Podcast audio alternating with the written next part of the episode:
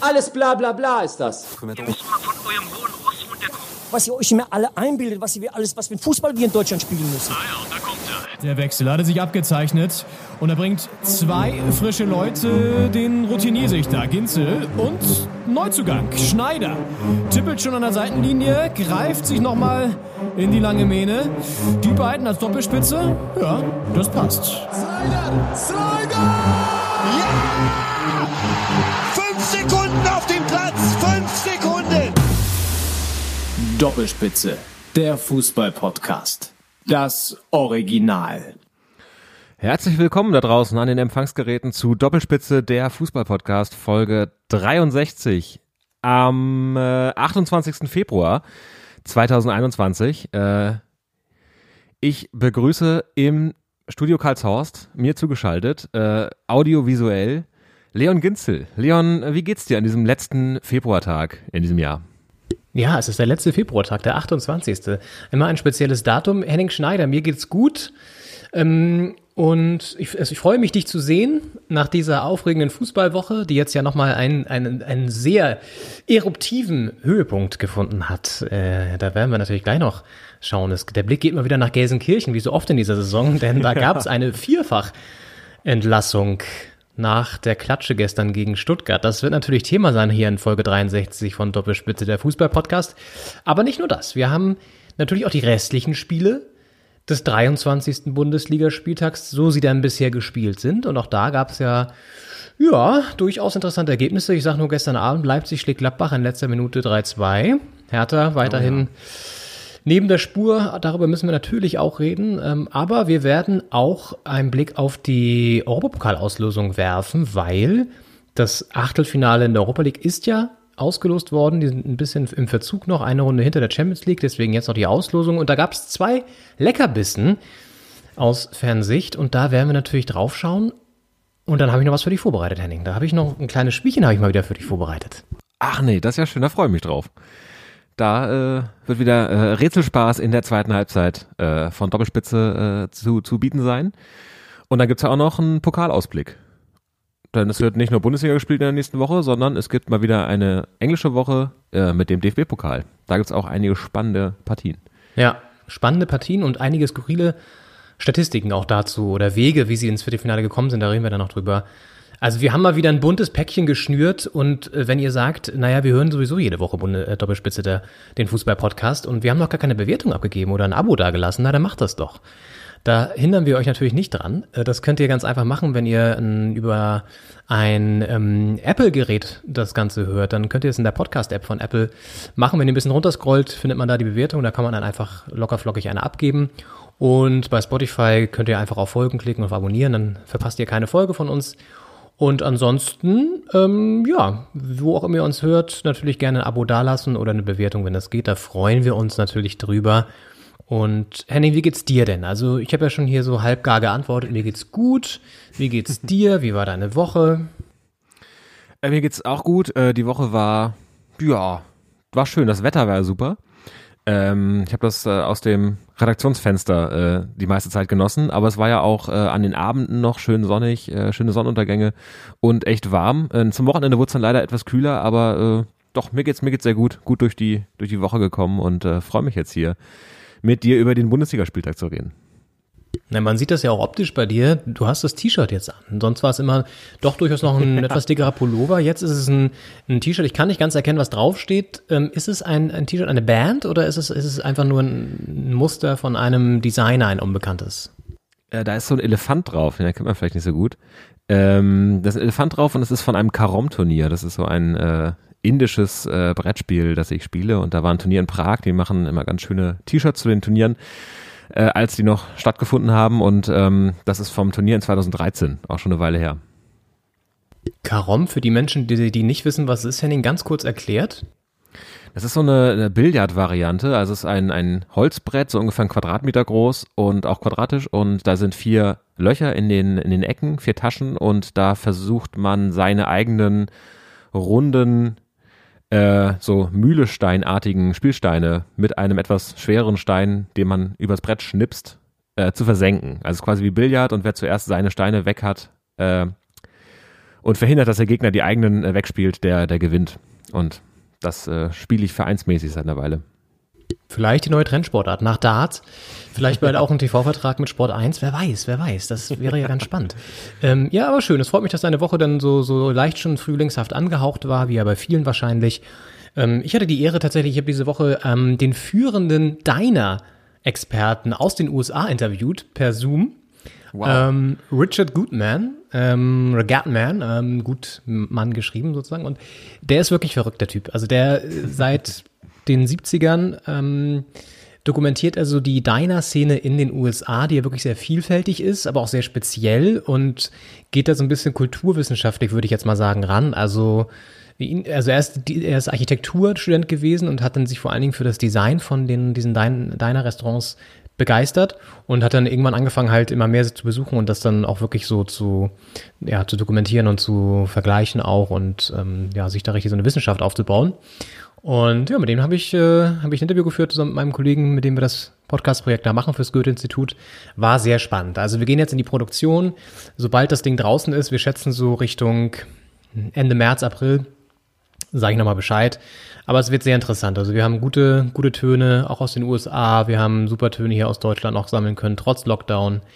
Und das wird, glaube ich, ein schönes Stück, was man sich dann bald anhören kann.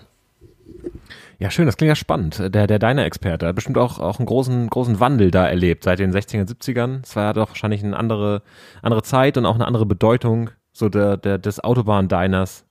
Ich stelle mir in Amerika ja immer so eine völlig verlassene Landstraße vor, wo nur alle zwei Monate mal ein, Trucker langkommt, äh, gefühlt, und dann da so ein, da so ein kleines Diner, etwas verloddert, aber äh, trotzdem mit einem, weiß nicht, super guten Kaffee wahrscheinlich und, und irgendwie einem, so einem Hausgericht, das die machen wie kein zweiter.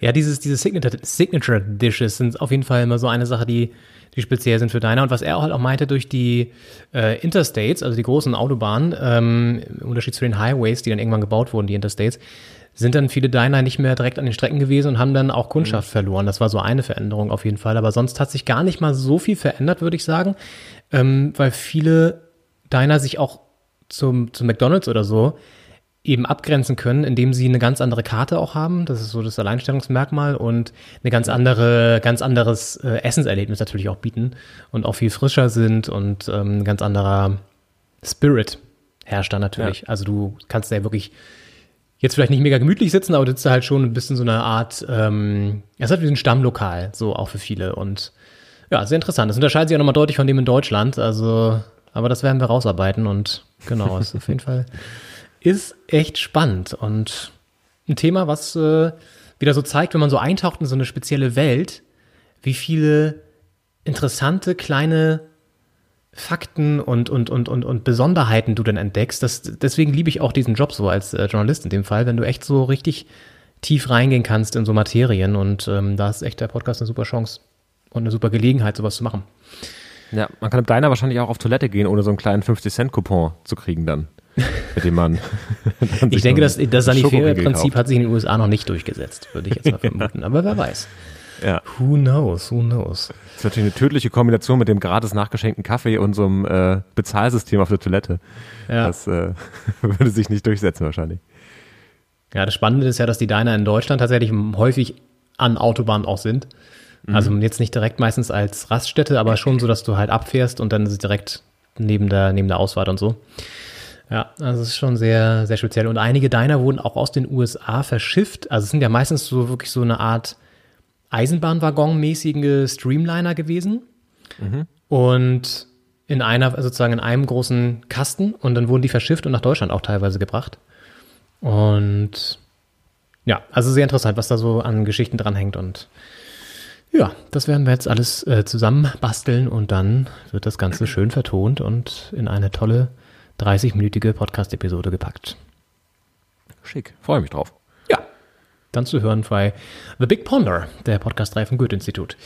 Ja, genug über deiner. Ähm, ich denke, da wird Christian Groß vielleicht auch bald wieder Zeit haben, mal in eins reinzuschauen und auch mal ein Burgerchen zu, zu essen, ähm, der, der, der Schweizer. Denn Christian Groß äh, war ja, ja, wie lange war er denn jetzt eigentlich Trainer für wie viele Spiele? Man weiß es gar nicht mehr. Viele waren es nicht, aber auf jeden Fall ist er nach Informationen von Sport 1 und Sky nicht mehr Trainer beim ehemals großen FC Schalke 04, der seit ja, gut zwei Saisons ein katastrophales Bild abgibt. Christian Ja. Groß wurde entlassen, aber nicht alleine. Es muss wohl auch Jochen Schneider gehen, es muss Sascha Rita gehen, es muss der Athletiktrainer gehen. Also Tabula Rasa bei Schalke 04 nach dem 1 zu 5 gestern in Stuttgart. Das stimmt. Also er hat auf jeden Fall mehr Spiele gemacht als äh, ED, ähm, äh, Hugh Stevens äh, für Schalke in der Saison und auch mehr als, äh, der, ach, wer war nochmal vor Manuel Baum für zwei Spieltage? Da war doch. David Wagner. Genau, und ähm, da- also er ist jetzt auch nicht auf, äh, Schalke hat ja einige Trainer gehabt in dieser Saison und da ist er nicht auf dem letzten Platz, äh, aber so richtig viel war es nicht, so richtig was gebracht hat es auch nicht und ähm, es, also es war ja abzusehen. Äh, zumindest, dass, dass seine Personalie da sehr, sehr wackelt, wenn auch die Mannschaft sich schon teilweise zu Wort meldet und sagt, äh, dass, dass der trainiert uns nicht ausreichend, das, äh, das führt nirgendwo hin. Aber dieser Kahlschlag, der jetzt gekommen ist, der ist doch überraschend. Ja, hätte ich jetzt auch nicht gedacht, dass sie so fundamental dann nochmal durchgreifen. Und das ist natürlich ein weiteres Armutszeugnis und ein Beleg dafür, dass es in diesem Verein einfach hinten und vorne nicht, nicht, nicht gut funktioniert und auch nicht gut aufgestellt ist. Und man weiß jetzt ja auch gar nicht, wer soll denn jetzt auch übernehmen, wer soll die Geschicke leiten. Jetzt kann man natürlich sagen, okay, äh, besser jetzt erstmal einen richtig äh, klaren Schnitt noch zu machen, als noch länger zu warten und dann gar keine Chance mehr zu haben, ähm, auf, auf dem Ligaverbleib, wobei das, der ist wirklich für mich jetzt ausgeschlossen, so, äh, muss ich wirklich sagen. Ähm, Vielleicht ist es jetzt schon so vorbereitend, um auch dann einen Neustart in der zweiten Liga zu, zu schaffen. Ja, gut, wir hören mal kurz rein. Was hat Christian Groß dann nach dieser 1 zu 5 Klatsche gestern gesagt auf der Pressekonferenz nach dem Spiel? schwierige in der zweiten Hälfte. Zwei Tore Rückstand äh, aufzuholen. Wir gingen das ähm, sehr couragiert an, kämpferisch, kann ich der Mannschaft keinen Vorwurf machen. Äh, Mit einem möglichen verwandelten Elfmeter in der Schlussphase hätten wir vielleicht einen Punkt holen können. Aber so fiel das natürlich sehr, sehr hart und deutlich aus. Ja, das war äh, jetzt kein Problem technischer Natur bei euren Endgeräten zu Hause. Das waren äh, leichte Tonstörungen auf der Schalke-PK, die natürlich äh, symptomatisch erscheinen für äh, die ganze Stimmung da vor Ort nach dem 5 zu 1 äh, in Stuttgart. Und ich finde, wenn man den Christian Groß so hört, ähm, ach, so richtig Energie kommt da nicht rüber. Das haben wir auch schon mal besprochen. Äh, es ist natürlich es ist ein gewisser Trend, nicht mehr so viel Druck auf die Mannschaft auszuüben, haben wir ja schon festgestellt äh, gemeinsam, dass da eher gesagt wird, ja, die Mannschaft hat es gut gemacht, wir haben trotzdem verloren, noch keine Punkte die Saison. Ähm, aber also nach einem 5 zu 1 zu sagen, wenn wir in der Schlussphase den Elfmeter reinmachen, dann holen wir vielleicht einen Punkt, ist natürlich, äh, stimmt, weil es zu dem Zeitpunkt noch 3-1 stand. Äh, und wenn sie das 3-2 machen in der 72. dann holen sie vielleicht noch einen Punkt. Aber ach, das, das klingt einfach irgendwie nach zu wenig. Und da passt es jetzt auch, dass äh, Schalke da den, den Schlussstrich gezogen hat und, äh, und auch einen radikalen Schnitt gemacht hat. Ja, also diese, diese Phase mit Christian Groß, ich habe das auch nicht verstanden. Habe ich letzte Folge schon gesagt, warum haben sie den überhaupt geholt? Der hat ja nicht, nicht nichts vorzuweisen gehabt, wo man sagt, okay, der eignet sich jetzt besonders für diese Situation oder der hat eine enge Verbundenheit mit Schalke oder der kann Mannschaften retten oder so. Das kam ja wirklich sowas von aus dem Nichts. Ich meine, das ist ja auch schon wieder so ein Beleg dafür, dass sie vielleicht auch keinen anderen bekommen haben. Ne? Also ähm, was ja auch dann irgendwie bezeichnend wäre.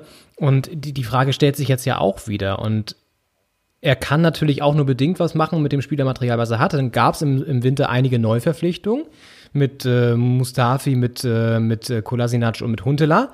Ähm, bezeichnenderweise und, und, und irgendwie auch bizarrerweise sind das genau die drei Spieler gewesen, die jetzt vor dem Spiel auf Stuttgart noch zu Jochen Schneider gegangen sind, so wird's kolportiert und gesagt haben, sieg mal bitte den Christian Groß ab, weil der trainiert uns nicht richtig, der kennt teilweise die Spielernamen nicht.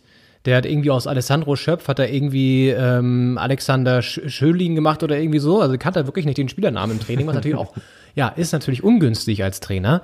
Und diese ganze äh, Situation ist das eine, aber Groß dann auf der anderen Seite eben auch so, so wenig inspirierend und wenig mit Drive, mit, mit, mit Energie oder so. Ich meine, der ist Schweizer, das ist ja eh schon mal schwierig. Aber dann kommt er da auch noch irgendwie mit so einer Lethargie rüber. Also das, das ist wirklich eine Sache, die, das kannst du, das brauchst du doch nicht, wenn du im Abstiegskampf bist. Da brauchst du jemanden, der mal Feuer reinbringt von der Seite. So ein Mike Büskens oder so, keine Ahnung. Ich spinne jetzt auch rum, wer da kommen sollte.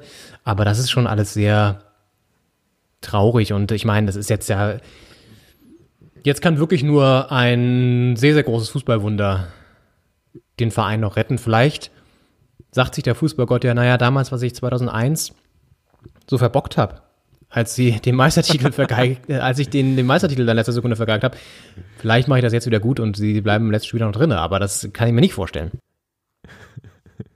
Das kann natürlich sein, dass da der, der Meister der Herzen auch der Absteiger der Herzen wird äh, und das äh, quasi äh, in letzter Sekunde noch äh, verhindert wird. Es war, wurde ja damals, haben die Bayern ja in Hamburg noch äh, diesen Ausgleich geschossen.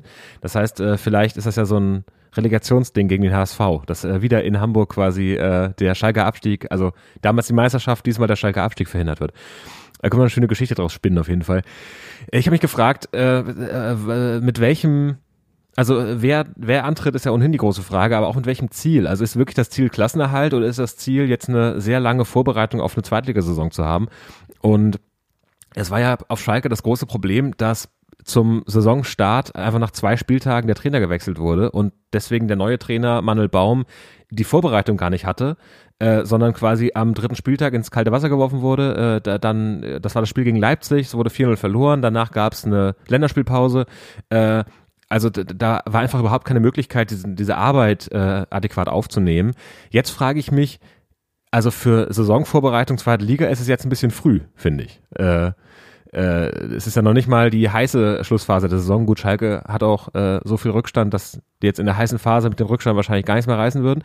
Aber es ist jetzt halt noch sehr viel Vorlauf. Es ist aber auch zu wenig, um den Abstieg äh, zu verhindern wahrscheinlich. Also da wird jetzt auch ein neues Team, wenn das jetzt ein wirklich gutes Team gefunden werden würde, äh, auch so verbraucht, finde ich schon. Weil die steigen dann wahrscheinlich ab und da, da ist die Energie schon so verbraucht und, und, und verpufft und, und, und weggeatmet, äh, dass äh, weiß ich nicht, ob dann quasi der Zweitligastart vielleicht doch mit anderen Leuten dann laufen müsste. Also ein ganz komischer Zeitpunkt schon wieder. Schalke echt ein riesen Timing-Problem. Äh, nicht nur vorm Tor, sondern auch äh, in der äh, quasi Personalaufstellung. Ja, und vor allen Dingen, also, es sind jetzt noch elf Spieltage, ne? Also, na, beziehungsweise, ja, doch elf Spieltage. So. Ähm, ja. Was willst du in elf Spieltagen erreichen? Sie müssen ja wirklich aus diesen elf Spielen müssen sie ja mindestens sieben oder so gewinnen. Oder sechs. Das kann man sich einfach nicht vorstellen.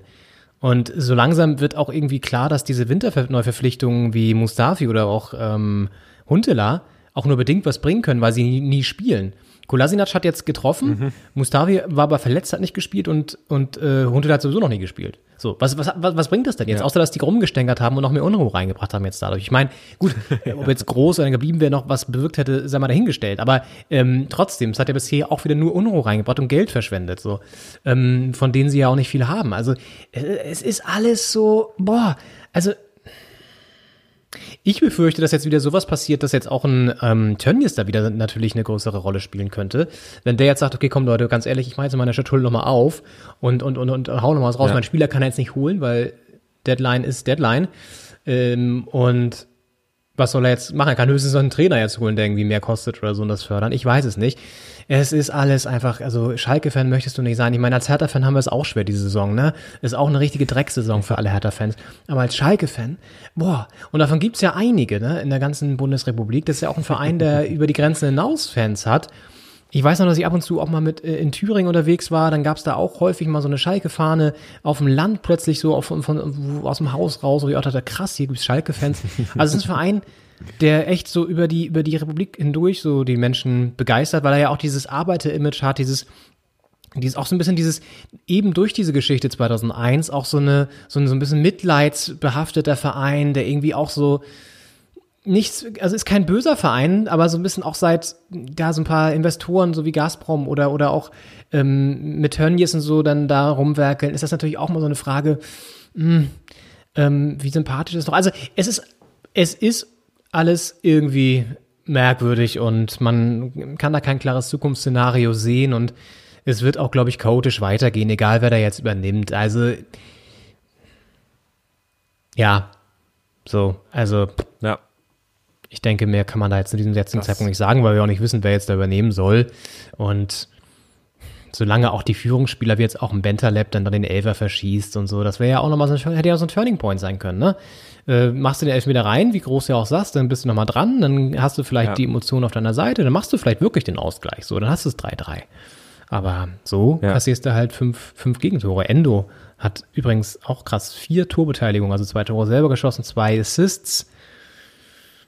Und Stuttgart, für Stuttgart läuft es weiterhin sehr, sehr gut in der Saison und auch das muss man an der Stelle natürlich mal sagen. Und ja, Schalke verabschiedet sich jeden Spieltag immer weiter aus der ehemaligen ersten Liga. Und dann spielen sie zweite Liga mit diesem Stadion auch. Das finde ich auch so krank. Weißt du? Das ist ja ein Riesenstadion. Ja. Ja, Stuttgart äh, muss man, darf man natürlich nicht vergessen dabei, dass Stuttgart eine ganz starke äh, Aufstiegssaison weiterhin spielt äh, und das auch dann schafft, äh, diese Spiele äh, deutlich, also am Ende dann sehr deutlich, die letzten zwei Tore sind ja wirklich in den letzten fünf Minuten gefallen, äh, für sich zu entscheiden, aber trotzdem, ähm, ja, die haben mit dem Abstieg äh, nichts zu, nichts, oh, huhu, nichts zu tun, so, ähm, äh, und äh, das ist natürlich auch äh, dann einfacher, so eine Saison, wenn da unten wirklich äh, vier, fünf Vereine drin stecken, die äh, so gar nicht in die Puschen kommen. Ähm, da ist dann auch schon klar, wer mit dem Abstieg was zu tun haben wird am Ende. Aber ja, also die äh, Schalke Arena in der zweiten Liga ist auf jeden Fall, äh, muss man gucken, wie man die voll kriegt, denke ich. Also sobald wieder Zuschauer im, im Stadion sein dürfen. Aber ja, Ja, das Ding ist, Schalke Das Ding ist ja Liga. auch einfach, ähm, der, der Verein hat ja auch Bürgschaften vom Land bekommen. Und äh, wie du schon sagst, zweite Liga das Stadion vollkriegen. Gut, ich glaube, die Fans in, in, auf Schalke sind sehr treu. Die werden auch kommen, wenn es wieder geht. Darum geht's gar nicht. Aber es ist ja auch ein finanzielles Dilemma. Je länger du keine Spiele, keine Fans dann da drin haben darfst, und das wird ja wahrscheinlich auch so, sagen wir mal, die Hälfte der Hinrunde jetzt in einer möglichen Zweitligasaison so sein. Sagen wir mal ehrlich, also bis Winter sehe ich da jetzt noch keinen. Dann kommt der Winter wieder, wer weiß, was dann ist. Aber gut, gehen wir mal davon aus, dass jetzt so Richtung Herbst sich das alles ein bisschen entspannt, auch mit den Impfungen. Dann darfst du vielleicht doch wieder Leute reinlassen, aber halt auch nur wahrscheinlich nicht die ganze Hütte voll, sondern irgendwie einen Bruchteil. So, das heißt, du hast dann nochmal weniger Einnahmen und gerade in der zweiten Liga ist es natürlich extrem wichtig, auch so Zuschauereinnahmen zu generieren, weil die TV-Gelder natürlich nicht mehr so hoch sind. Also es ist ein Teufelskreislauf und dann hast du, äh, Teufelskreis, dann hast du, dann hast du einfach noch weniger Einnahmen, dann kannst du noch weniger Spieler holen und muss dann auf die eigene Jugend setzen, da weiß ich jetzt auch nicht, ob die auf Schalke so super gut ist. Kann schon sein, dass da ein paar Leute hochkommen, wäre ja auch mal ganz gut, dann das wieder eher in den Fokus zu rücken. Ich meine, sie haben ja schon einige Talente vorgebracht, ne? Gerade so mit Manuel Neuer und so, aber ähm, ja, also bin mal gespannt, wie das da weitergeht. Ja, Ja, das ist ja auch, auch so eine Vorstellung, wenn alle, alle Schalker Talente auf Schalke geblieben wären, also ein Sané, äh, Goretzka, äh, wie sie alle heißen, äh, was das für eine Mannschaft auch hätte werden können. Äh, aber die, die goldene Generation von damals ist äh, weitergezogen und ist die Frage, ob da jetzt wa- was, was nachkommt. ja auch ein Draxler, Im- ne? Also sind ja echt einige, sind ja echt Ja. einige gewesen und Ja. Na, vielleicht sind da ja wieder ein paar, die jetzt auch aufgrund dieser ganzen, das ist ja auch so ein Ding. Du verpflichtest du drei alte Recken, die natürlich drei Talenten Platz weg. So. Kann natürlich in der ersten Liga, wenn es Mhm. brenzlig ist, musst du das vielleicht machen. Da ist Erfahrung auch wichtig. Aber in der zweiten Liga, ich denke jetzt auch nicht, dass, ein, dass die drei bleiben werden, sondern da werden auch wieder einige gehen. Noch plus, plus Ja. mehr natürlich. Ähm, das heißt, dann hast du auch echt mal die Chance, über die Jugend da reinzukommen. Das ist vielleicht erstmal nicht so erfolgsversprechend, aber tendenziell über die lange Sicht gesehen kann das schon was bringen. Sieht man beim HSV jetzt ja auch so ein bisschen. Es ist jetzt auch, sind jetzt auch nicht gerade auf Platz 1 aktuell, aber auch schon im Aufstiegsrennen richtig gut dabei und das braucht dann ein bisschen Geduld.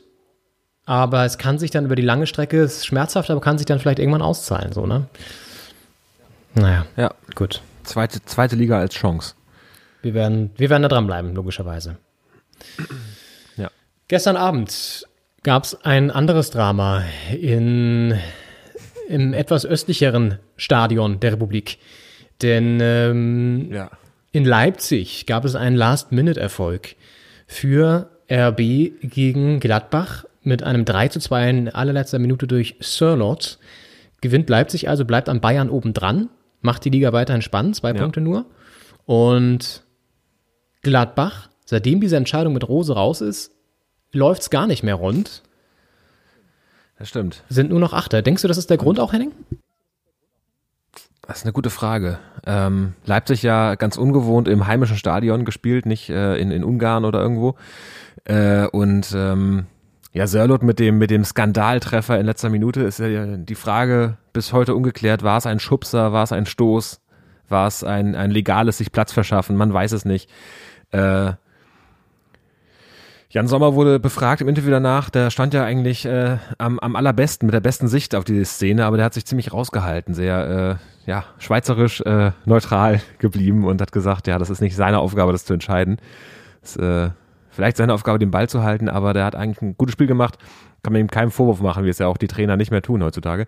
Ähm, ja, Glad, äh, der, der Gladbach, äh, es ist immer die Frage bei so quasi Entscheidungen, hätte, hätte Rose jetzt quasi sich die Entscheidung offen gehalten, noch ein paar Wochen, gerade weil jetzt ja auch das äh, Pokalspiel gegen Dortmund ansteht, hätte man wahrscheinlich gesagt, das äh, hat jetzt Gladbach geschadet, weil äh, diese Unsicherheit da im Raum steht. Hätte er, also hätte er mal sagen sollen, äh, hier quasi ein klares Statement, äh, wo er nächste Saison ist, dann hätte man klare Gewissheit gehabt. Jetzt hat man die Gewissheit und es läuft trotzdem nicht. Also es zeigt auch so ein bisschen, dass man es der Psyche und dem Mentalen nie so richtig recht machen kann, finde ich. Also ich finde, man kann in, mit beiden Entscheidungen äh, sagen, es ist zu viel Ungewissheit, äh, das äh, lähmt Gladbach äh, und jetzt hat man die Gewissheit und das kann auch lähmend sein, finde ich. Wenn man weiß, äh, der spielt nächste Woche, was heißt der spielt, der trainiert, äh, nicht nächste Woche, oh Gott. Er trainiert nächstes Jahr, nächste Saison äh, Borussia Dortmund. Ähm, ich glaube, dass es da keine richtige Entscheidung gab, keine falsche. Ich glaube schon, dass es äh, daran liegt mental. Ähm, aber ich glaube, das ist in beiden Fällen. Also ich glaube nicht, dass die Entsche quasi die, die Veröffentlichung der Entscheidung ähm, dazu beigetragen hat, sondern einfach die, die, der ganze Sachverhalt. Aber es ist die Frage, wie, wie klärt man sowas? Also Dortmund hat Interesse an dem, es gibt Gespräche, das wird ja auch immer bekannt werden, dass es die Gespräche und das Interesse gibt. Deswegen, äh, ja, man kann es äh, kaum lösen, finde ich. dass also, ja, man kann jetzt auch nicht sagen, ihr redet nicht miteinander bis Saisonende. Äh, deswegen ganz schwierig. Aber für Gladbach jetzt eine sehr schwere Situation. Muss man abwarten, wie es in der Champions League weiterläuft und im Pokal. Ich glaube, das sind die entscheidendsten Spiele für Gladbach gerade, ähm, um das Ruder vielleicht rumzudrehen. Wenn man es schaffen sollte, gegen, gegen Manchester City vielleicht noch was zu reißen oder im Pokal Dortmund rauszuhauen, dann äh, kann das stimmungsmäßig nochmal in die andere Richtung kippen wieder. Ja, vielleicht ganz kurz noch zum Spielen, dann zu dieser Personalie Rose, ähm, weil du auch den Zörder-Treffer angemerkt hast. Also für mich war es ein reguläres Tor. Ich habe es mir auch noch ein paar Mal angeguckt.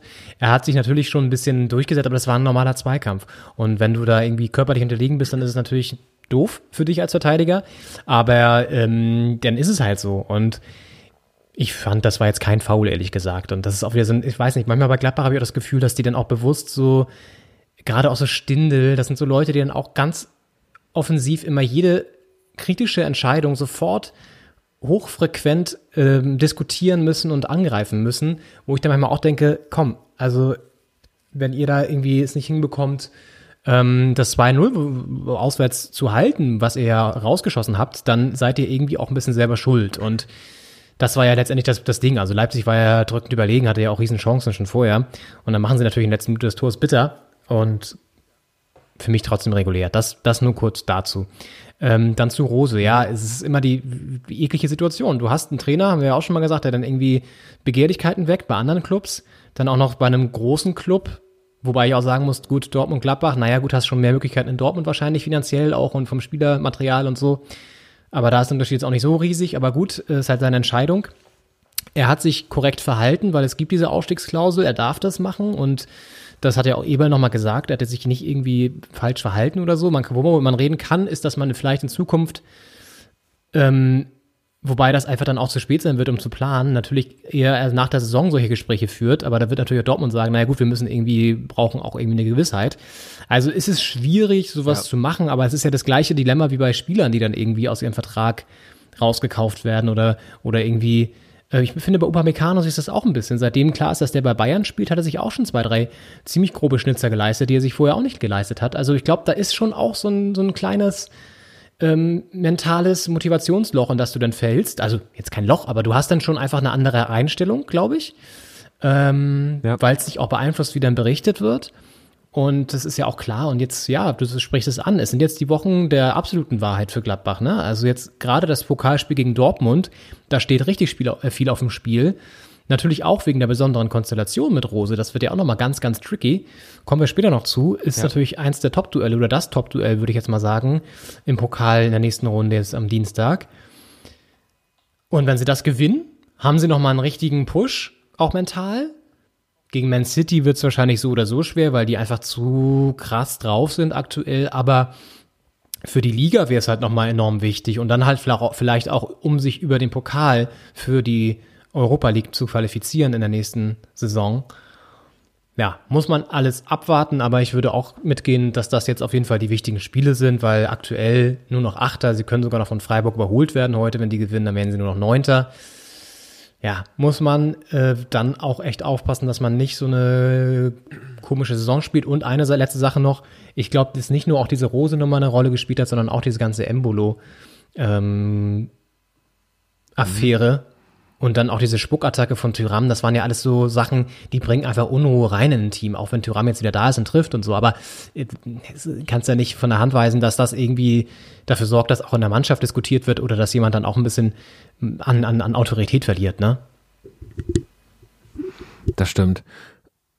Und es, es war halt einfach in der zweiten Halbzeit, äh, kam einfach nichts mehr. Also ähm, ähm, Gladbach ist ja super ins Spiel gestartet, nach 20 Minuten 2-0 geführt und dann ist natürlich noch sehr, sehr viel zu spielen. Und du hast schon so ein Gefühl von, heute haben wir es mal wieder gezeigt, dass wir es können. Und dann kommt einfach noch so viel Zeit. Und dann kommt irgendwann, rettest du es in die Halbzeit, das 2-0. Und äh, dann hast du so eine zweite Halbzeit, wo Gladbach es einfach nicht geschafft hat, äh, diese PS nochmal auf die Straße zu bekommen. Und es, es kam viel zu wenig. Ähm, dann kommt natürlich von einer Mannschaft wie Leipzig auch Druck. Es war auch mental eine starke Leistung von Leipzig, äh, nach dem 0-2 aus der Pause rauszukommen und zu sagen, wir äh, spielen jetzt hier nochmal richtig Fußball. Und dann ist es ganz schwer, wenn, von, von, wenn du ganz wenig Entlastung bekommst, äh, dauernd Druck hast von Leipzig, einer Mannschaft, die auch wirklich sehr viel Druck machen kann offensiv. Ähm, und dann kommst du in so ein Verteidigen rein, dann gab es ja das erste 2-1, das nicht zählte. Äh, dann denkst du, okay, hat jetzt, war jetzt unsere Warnung, ähm, ähm, hat aber zum Glück nicht gezählt, dann kommt das 2-1, das zählt, dann denkst du, okay, aber es war ja nur das 2-1, äh, dann kommt irgendwann der Ausgleich und äh, dann, dann entgleitet dir, glaube ich, so ein Spiel auch. Und da ist, glaube ich, so eine ganz frühe Führung auch gar nicht so hilfreich gewesen. Äh, natürlich auch Wahnsinn von Sörlo, da zur Pause zu kommen, zwei Tore zu machen, äh, das Spiel da quasi zu drehen. Auch das erste Mal, dass der so richtig ein Faktor wurde bei, bei Leipzig nach seiner, äh, nach seinem Transfer. Ähm, ist auch spannend zu sehen, ob der jetzt noch etwas mehr durchstartet zum Saisonende. Ist ja auch äh, oben, äh, jetzt auch, bleibt's ja etwas spannend auch mit den Bayern und Leipzig, auch wenn äh, die Leipziger es wahrscheinlich nicht hören wollen. Aber die sind ja der einzige so richtig veritable Bayern-Verfolger, Bayern-Jäger, wie man so gern sagt. Äh, also mal gucken, ob, ob die mit Sörlo da jetzt noch äh, den Bayern etwas mehr Druck machen können. Ja, dann kommen wir mal zum Rekordmeister. Die haben ja gestern auch kurz ein bisschen gewackelt. Da äh, dachte man kurzzeitig, uh, wird das wieder so, eine kleine, so ein kleiner Wackler und so ein kleiner Ausrutscher dabei von den Bayern. Aber dann am Ende, ah, mir san mir, bisschen, bisschen souverän, noch das 5-1. Karl-Heinz, ich weiß nicht, wieder Radiokonferenz gehört, aber Karl-Heinz Kars da und der Karl-Heinz Kars, der rollt das R immer wunderschön, wenn er gegen die, wenn er die Bayern-Spiele kommentiert und so, dann auch, ah, die Bayern jetzt souverän, 5-1. Der Thomas Müller kommt rein und macht sofort die Vorlage. So redet er wirklich, der, der Karl-Heinz Karsti. Ja, fantastisch. Ähm, wirklich sensationell, diesen Mann zuzuhören, auch wenn man, also ich war am Anfang immer sehr äh, verstört früher, weil er dann ja wirklich so tiefes Bayerisch ausspricht, oder ist er eher fränkisch, würde ich fast sagen, wenn er so das R so rollt. Aber er ist natürlich ein Original. Und das macht es natürlich dann wieder ein bisschen, ein bisschen geil auch. So, äh, ja, Thomas Müller ist zurück nach seiner Corona-Erkrankung, hat die wohl sehr gut überstanden. Zumindest ist er dann eingewechselt worden und macht dann gleich eine Vorlage zum 3-1, nachdem Bayern 2-0 geführt hat. Dann Anschlusstreffer von Köln in der zweiten Hälfte. Dann sogar noch ein kurzer Patzer auch von Manuel Neuer, ähm, wo es dann auch fast noch ein Türchen gegeben hätte für Köln. Aber insgesamt dann eben die Bayern, ja, souverän mit einem 5-1 weiterhin ganz oben. Und Lewandowski jetzt mit 28 Saisontoren, also der jagt wirklich den Gerd Müller-Rekord. Und äh, eine andere Personalentscheidung, oder ja, ja Entscheidung kann man es nennen, ähm, Musiala. Das Edeltalent der Bayern hat sich tatsächlich dafür entschieden, für Deutschland antreten zu wollen in der Nationalmannschaft. England war ja auch zur Auswahl. Und Ja. er hat sich für Schland entschieden, für, für Yogi. Und wird vielleicht sogar jetzt bald nominiert für die WM-Qualifikation im März. Ist noch nicht ganz klar. Ja, das ist äh, also für aus jetzt bu- bundesdeutscher äh, Gesamtsicht die, die eigentlich beste Nachricht äh, der letzten Zeit.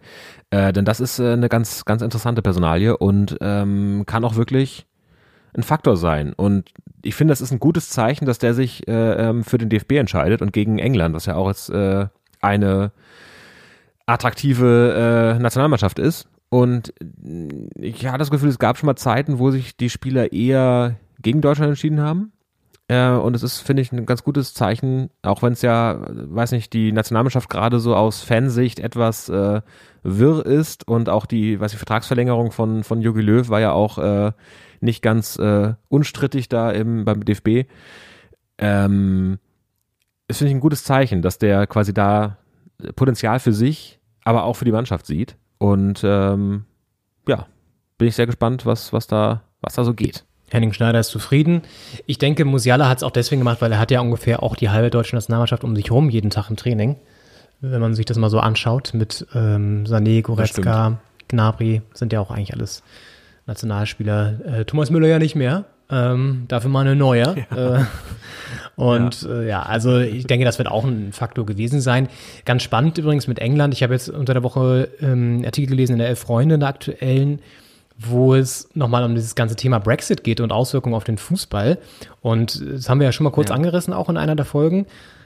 Es gibt jetzt so eine Art Punktesystem, oder nicht nur so eine Art, es gibt ein Punktesystem, wonach Spieler überhaupt erst nach England transferiert werden dürfen aus anderen Ländern. Ähm, das richtet sich danach, ob sie schon mal ähm, höherklassig gespielt haben, Champions League gespielt haben und auch wie groß die, oder wie stark die Liga eingeordnet wird. Und äh, es gibt dann unter anderem auch die Möglichkeit, also ich glaube, es ist irgendwie das ganz verrückt, ein Spieler, der in Belgien mehr äh, sozusagen sp spielt und da ähm, häufiger auch im Einsatz war, kriegt am Ende mehr Punkte und kann dann ähm, eher transferiert werden nach England als jemand, der zum Beispiel aus Dänemark kommt. So. Und jetzt ist es jetzt jetzt richtig verrückt. Clubs wie Leicester haben ja so quasi so eine, so eine Filiale in, in Belgien mit einem anderen Club da, ähm, den sie, weil der Investor aus, aus Leicester auch den Club in, in Belgien gekauft hat, ähm, gehören die so zusammen, so ein bisschen so wie bei Leipzig und bei Salzburg, aber noch anders natürlich. Ähm, und deswegen ist jetzt wahrscheinlich, dass Spieler, die über kurz oder lang zu Leicester transferiert werden sollen, aber in der Liga davor gespielt haben, die nicht so geil ist und nicht dieses Punktesystem fördert, äh, weil sie so schlecht sind, dass die dann erstmal nach Belgien gehen, da ein paar Spiele machen und dann nach England gehen, sozusagen als Zwischenstopp, um schneller transferiert werden zu können. Also es ist ultra verrückt ja- und ähm, es ist super absurd. Die haben da so einen Spielerberater auch in, in dem Interview, der dann auch so ausrechnet, welche welche Punkte ein Spieler hat und so, ob der dann auch schon rüberwechseln darf und so. Und es ist, äh, ja, es ist super strange. Und der Wechsel von Bellingham zu Dortmund, by the way, hat ja kurz vor diesem endgültigen Brexit stattgefunden und auch mit Gründen, weil das sonst nicht so einfach mehr gegangen wäre. Also er war ja auch U18 und ist ja 17 Jahre alt und äh, gerade diese Wechsel sind dann natürlich, weil sie wollen die heimischen Talente in England behalten, ähm, wäre dann gar nicht mehr so einfach möglich gewesen. Und deswegen wurde da schnell vor dem Brexit nochmal die Unterschrift drunter gesetzt. Alles sehr verrückt. Ähm, Ja. ja, aber insofern, ja, es ist interessant, was Musiala, also ich finde es immer, ich finde es sowieso krass, dass, denn wenn so ein Spieler die Wahl hat zwischen zwei Nationalmannschaften, ist er irgendwie auch so, ein, so eine komische Drucksituation dann. Und sich dann für Deutschland Ja. zu entscheiden, ist natürlich irgendwie schön aus DFB-Sicht oder als, als neutraler Fansicht. Ähm, ist halt sau jung noch, der Spieler. Er ist jetzt 18 erst geworden und muss man sehen, was der denn, was der denn so bringt. Ähm, vergisst man ja auch bei anderen Spielern, dass die einfach super jung sind. Naja. Das stimmt, ja. Gut. Aber spannend. Macht, macht Lust auf mehr DFB gucken in dieser Zeit, Sagst du. finde ich. Sagst Sag du. ich, Ich ja. guck's natürlich nur, weil Uli Hoeneß dann auch auch. Experte ist bei RTL. Das reizt mich dann eher. Ja. Können sich auch drauf freuen. Also die Bayern be, äh, beflügeln da die Nationalmannschaft etwas. Ja, gehen wir mal weiter zu einem Spiel, wo auch ein paar Nationalspieler im Einsatz waren, aber gar nicht so viele Deutsche, würde ich jetzt mal behaupten. Wolfsburg gegen Hertha BSC. Ein Club, dem wir beide durchaus nahestehen und der hat es mal wieder vergeigt. Wolfsburg gewinnt mit zwei Torschüssen letztendlich 2 zu 0 gegen Hertha. Auch das eine Geschichte dieses Spiels. Ja, Henning, was hast du gedacht? Wie hast du es gesehen? Was ist so deine Reaktion? Ja, ich habe angemacht, da stand schon äh, 0-1 aus, aus Berliner Sicht. Also ich habe das ähm, quasi angemacht, da war schon so der Kampf gegen äh, den Rückstand im vollen Gange und es sah eigentlich sehr, sehr gut aus. Äh, das ist einfach vorm Tor, man nennt es oft die Kaltschnäuzigkeit, die fehlt, äh, das letzte Prozent. Es ist, also, ich weiß ja nicht, es ist halt das, was man ganz schwer in Worte fassen kann und deswegen auch so schwer rauskriegt, wenn es nicht läuft und, und gar nicht weiß, warum es läuft, wenn es läuft. Aber es fehlt einfach das letzte, der letzte Schritt, die letzte Entschlossenheit, wie oft da ähm, äh, Castells einfach angeköpft und angeschossen wurde.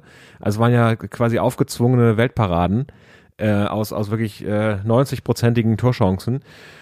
Und, und auch diese Elfmeter-Entscheidung, es ist ja einfach, wenn, ich weiß gar nicht, wer es ist, Gwen Dusi, glaube ich, äh, wenn er einfach den Ball besser trifft in der Mitte äh, und ihn einfach reinschießt und nicht quasi dem reingrätschenden Verteidiger da irgendwie an, an die Hüfte, dann braucht man gar nicht diskutieren, ob Kunja, äh, nicht Kunja, ähm, Cordoba. Also ob es vorher ein Foul. Cordoba. Ob er vorher gefault wurde oder nicht, weil das war kein Foul. Ich bin da auch äh, dafür, dass dieser Elfmeter nicht gegeben wurde, ehrlich gesagt. Ähm, ich hatte schon die Befürchtung, dass es da jetzt wieder darum geht, ist es eine klare Fehlentscheidung oder eine ziemlich klare Fehlentscheidung äh, des Schiedsrichters und äh, ob Köln jetzt vielleicht doch nicht eingreift oder sagt, ja, aber so, so klar war die Fehlentscheidung doch nicht. Also ich äh, wollte diesen Elfmeter auch gar nicht. Das Tor schon, den Elfmeter aber nicht. Äh, und ähm, es ist halt einfach, der Ball muss danach rein. Es ist ja nicht so, dass das jetzt äh, danach keine, keine Chance mehr gab, sondern nach diesem Zweikampf gab es noch den, den, den, den Torschuss und der wurde halt auch versemmelt wie alle anderen. Und es ist so schwer, da einen Vorwurf zu machen. Äh, wir hören jetzt auch Paldadei nochmal, ähm, dem das genauso schwer fällt, weil die es einfach äh, gut machen, ohne den Erfolg. Also wir hören, wir hören kurz äh, Paldadei zur Sache. Ja, ich glaube erstmal, ich kann zu den Jungs nicht großen Vorwurf machen, weil die erste Halbzeit war alles unter Kontrolle und vom Spielplan her, was wir gewünscht haben. Wir haben alles zugemacht, wir haben gut angelaufen und auch äh, genug Umschaltmomente gehabt haben. Mit besserer letzter Pass hätten wir auch diesen äh, Tormöglichkeiten, Torchancen gehabt haben. Hm. Hm. Ja, und äh, es ist auch Paldade reiht sich ein in die Trainer, die ihrem Team nach einer Niederlage und eigentlich einer miserablen Saisonstand äh, keinen Vorwurf machen können oder wollen. Und es, es fällt aber wirklich im Falle der, der Hertha, finde ich, schwer, den Vorwurf anzubringen, weil ich glaube, die könnten gar nicht viel anders machen und hätten vielleicht zwei Tore gemacht gestern. Naja, das ist ja genau das Tückische an dieser Gesamtsituation auch bei Hertha. Ne? Wir sind jetzt seit, ähm, ich glaube, acht Spielen ohne Sieg.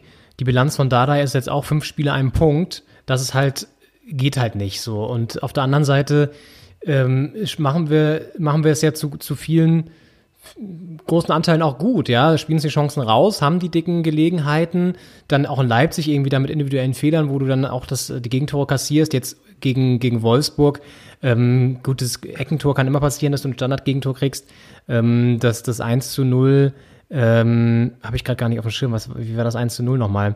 Eigentor von Klünter, genau, ja. Das das auch das, Eigentor. ja. Also er ballert den da irgendwie selber sich in den Kasten richtig schön, ähm, aber natürlich bitter. Und dann haben wir die, haben wir die Chancen mit einem Lattentreffer von Toussaint, mit einem Pfostenschuss sogar von Piontek noch kurz vor Schluss. Also alles so Gelegenheiten, wo wir zumindest noch einen Punkt mitnehmen könnten am Ende, was ja gegen Wolfsburg auch okay wäre. Haben wir in der Hinrunde ja auch gemacht, so, ne? Und am Ende steht halt auch diese Phase, die wir ja auch immer wieder beschrieben haben schon davor, mit diesen wirklich heftig starken Gegnern, mit, mit Bayern, mit, mit Stuttgart, mit, ähm, mit Wolfsburg jetzt und Leipzig, alles Top-Clubs, die oben stehen in den Top 4 ähm, außer Stuttgart, aber halt wirklich da die oben die Creme de la Creme ist und sind und ja dass du da keine Punkte mitnimmst, kann passieren, gerade in unserer Verfassung, aber ist natürlich dann richtig bitter. Und auf der anderen Seite haben wir jetzt die Situation, dass wir die ganze Zeit keine Punkte holen, von unten aber auch nicht wirklich der Riesendruck kommt, weil Bielefeld auch verliert, das, da kommen wir jetzt gleich noch zu. Aber auch das ist tückisch, weil natürlich Bielefeld ein Spiel weniger. Heute spielt noch Mainz gegen Augsburg. Auch das sehe ich jetzt eher vielleicht sogar für Mainz, ehrlich gesagt, aufgrund der aktuellen Form. Und dann kommen halt plötzlich die Teams von unten, die hinter dir stehen, plötzlich hoch und du bist plötzlich unten auf 16 oder 17. So. Und dann hast du ein richtiges Problem, weil dann Ja. kommst du auch noch in die tabellarische Drucksituation, die du jetzt eh, eh schon hast, aber die dir dann nochmal mehr in den Kragen geht. Und ja, dann wird's psychologisch richtig, richtig schwierig. So, qualitativ ist die Mannschaft in der Lage, das zu schaffen, aber es sind schon andere Teams abgestiegen mit einem Kader, der vielversprechend ist. Auch Hertha in den Abstiegssaisons hatte auch einen relativ guten Kader und ist dann aber trotzdem abgestiegen. Das bringt dir alles am Ende nichts, wenn du die Tore nicht machst. Und warum machst du die Tore nicht? Das hat ja auch nicht unbedingt was mit Glück zu tun, sondern dann auch schon mit fehlender Qualität, muss man ja auch mal sagen. Also, wenn da jetzt ein Cordoba vielleicht auch mal wieder fitter ist und dann auch häufiger spielt, vielleicht knipst er dann auch mal wieder. Ja, das wäre jetzt so meine Hoffnung. Aber ansonsten muss man auch wirklich sagen, nicht nur Glück, sondern was fehlt, sondern teilweise eben leider auch die Qualität. Ja, es muss halt irgendwann der Punkt kommen, wo es nicht mehr funktioniert zu sagen, äh, läuft halt gerade nicht, wir arbeiten einfach weiter. Das ist äh, ganz lange richtig, weil man darf sich auch nicht verrückt machen, wenn es nach drei Spieltagen nicht läuft. Aber irgendwann äh, muss man das dem Glück etwas wieder, das Glück etwas wieder zwingen. Und äh, ist die Frage, ob, ob die Hertha und Paldada jetzt diesen Punkt äh, findet. Und äh, du sagst es, also wenn Mainz jetzt äh, heute gewinnen sollte, dann äh, rutschen die vorbei an Bielefeld und Hertha und dann ist Hertha auf Platz 16 plötzlich. Und dann fühlt sich das nochmal anders an, als wenn man jeden Spieltag nach einer Niederlage wieder, äh, wo man eigentlich alles richtig gemacht hat, bis auf das Tor, äh, dann wieder davonkommt, in Anführungsstrichen, weil alle unten drunter äh, auch verlieren. Und äh, Bielefeld hat ja auch ein Spiel weniger. Das darf man nicht vergessen. dass das äh, Spiel gegen Bremen ist ja im Schneechaos, von dem man jetzt auch nicht mehr sich vorstellen kann, dass es vor zwei Wochen noch äh, ein Thema war in Deutschland. Ähm, ist das ja untergegangen und deswegen muss das noch äh, nachgeholt werden. Da muss man quasi auch auf, auf Bremer Schützenhilfe hoffen, dass Bielefeld nicht auch noch vorbeizieht. Ja, und da sehe ich jetzt auch schon wieder, weißt du, Werder gewinnt jetzt gegen Frankfurt, kommen wir noch zu, aber gegen Bielefeld oder so werden sie wahrscheinlich dann wieder verlieren. Also, das ist ja auch dann die Situation, die wir haben, dass wir ganz oft in so, in so Wochen oder in so, so Zeitphasen gegen Teams spielen oder andere Gegner dann auf Teams treffen, wo die dann vielleicht mal einen schlechten Tag haben und wir aber jetzt gerade gegen, gegen ziemliche Formmonster spielen, ja, um es mal so ein bisschen boulevardesk zu formulieren.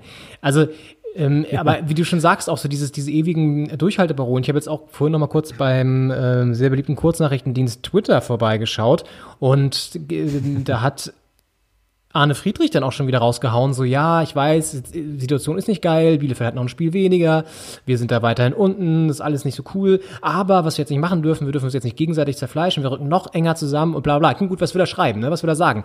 Aber es ist halt so, ah, er, äh, äh, sie laufen halt im Grunde seit Spieltag, keine Ahnung, 5, 6, 7 oder so, ähm, den, den, den Versäumnissen hinterher, die sie in der Transferzeit verpasst haben, zu korrigieren, ja. Also ein, Team zusammenzustellen, das wirklich, mit dem Geld, was ja auch da war, was wirklich gut funktioniert, was wirklich ausgewogen ist, was eine Achse hat. Das haben wir ja schon so oft gesagt und das macht sich jetzt ja auch wieder bemerkbar. Und da kannst du jetzt auch nicht unbedingt nachjustieren. Kedira ist, glaube ich, sehr wichtig. Jetzt auch verletzt raus, leider gegen Wolfsburg. Auch da muss man gucken, kommt er wieder. Wäre schön.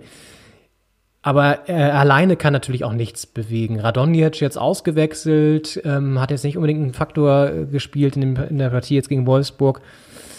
Das sind aber auch nur zwei punktuelle Neuzugänge, die natürlich nicht ein gesamtes Team umstimmen können. Und das wurde versäumt und dem laufen sie jetzt die ganze Zeit hinterher. So. Und es fühlt sich jetzt so an, dass diese Spiele gegen die Top-Clubs, das war so eine Art Lockdown, so ein Punkte-Lockdown äh, für Hertha. Und jetzt kommt man da raus, so langsam, und jetzt müssen sie aber auch punkten, ja. Also jetzt öffnen sie wieder so ein bisschen, die, die, die Möglichkeiten werden, werden größer, weil jetzt die Teams kommen, gegen die man punkten kann, nämlich Augsburg. Gut, dann schon wieder Dortmund auswärts und Leverkusen. Aber immerhin Augsburg, da sollte man nun wirklich punkten, da musst du eigentlich gewinnen. Ja, und als Fan stehst du halt an der Seitenlinie, oder nicht an der Seitenlinie, aber stehst halt außen und äh, zu Hause, sitzt auf deinem Sofa und bibberst da mit und kannst nichts ändern, ja, bist äh, verzweifelt, ja. Äh, so sieht's nämlich aus, Freunde. Wir sind verzweifelt. Ja. Alte Dame im Punkte-Lockdown. Das ist ein schöner Titel für die Sendung. Muss man im Hinterkopf behalten. Ja, aber so ist es ja irgendwie. Ja, das stimmt. Das Team, das uns im Nacken sitzt und das Team, das gerne den Bayern im Nacken sitzen würde, äh, haben äh, gestern noch gegeneinander gespielt. Äh, Dortmund gegen Bielefeld. Das ist standesgemäß ausgegangen mit 3 zu 0 für die Dortmunder. Da müssen wir aus Berliner Sicht dankbar sein, dass Bielefeld uns da etwas vom Hals gehalten wird. Ähm, Beziehungsweise, ja, also gut, wenn man aus Bielefelder Sicht die, die, den Sieg gegen Bremen schon einrechnet, äh, dass äh, Bielefeld nicht allzu weit wegzieht von uns, muss man ja sagen. Ähm, ja, wie, wie hast du es wahrgenommen? Dortmund äh, zwischen den beiden äh, Champions League-Partien ganz gut in Form. Dortmund kommt jetzt zur richtigen Zeit in der Saison in die nötige Form. So kann man es, glaube ich, sagen. Auch gerade alleine Spieler wie Haaland sowieso, aber auch Sancho jetzt, ja. Zwei Assists gemacht, ein Tor. Äh, Grund offenbar, laut Mats zumindest, der Junge ist jetzt häufiger im Kraftraum der Jaden Sancho und nicht mehr so häufig beim Friseur oder beim, beim Tätowierer, sondern er ist jetzt wirklich mal im Kraftraum und stemmt da ein paar Gewichte und, und stählt seinen Körper für die entscheidende Phase in der Saison. Und Jetzt sind es ja wirklich die, die Knallerspiele, die anstehen. Gladbach im Pokal, die Bayern in der Liga und dann Sevilla in der Champions League. Das sind jetzt wirklich die drei Kracherpartien. Und ich sag mal so, es wäre zumindest gut, da eins, wenn nicht sogar zwei mit Pokal und, ähm, und, und Champions League äh, siegreich zu gestalten. Bayern in der Liga, gut, kann man wahrscheinlich auch verschmerzen, wenn man das verliert. Wäre für den Kampf um die Champions League doof, aber macht ihnen jetzt auch keiner Vorwurf, denke ich, wenn sie das verlieren. Aber Gladbach im Pokal und Sevilla in der Champions League sind natürlich jetzt die entscheidenden Spiele, die sie dann auch finanziell gesehen gewinnen sollten und auch prestigeträchtig natürlich. Ja. Und da sind sie jetzt in richtig guter Form aktuell. Also immer noch mit so ein paar kleinen Wacklern auch im Hinten ganz gern mal. Äh, Bielefeld hatte ja auch eine Chance zwischendurch, aber gut, wer hat das nicht aktuell? Und dementsprechend kommen wir später noch zu zur Pokalpartie, aber sehe ich sie da auch gerade ein bisschen vorne. Ähm, ja, es ist immer noch nicht diese krass gute Leistung, aber sie haben sich gefangen, muss man auch mal sagen. Das stimmt. Und äh, das ist wirklich zum perfekten Zeitpunkt, weil jetzt äh, die nächsten drei Spiele wirklich äh, sehr viel ausmachen werden. Es ist ja für, für Gladbach, haben wir schon gesagt, äh, dass das Pokalspiel äh, auch eine, eine Weichenstellung, aber natürlich auch für Dortmund, weil ist die Frage, also die in der Liga ist man nicht wirklich äh, im Meisterrennen dabei. Und äh, in der Champions League ist halt auch die Frage, wenn man jetzt Sevilla packt, wie weit kommt man dann da noch? Äh, aber der Pokal könnte noch ein Trostpflaster für die Saison sein.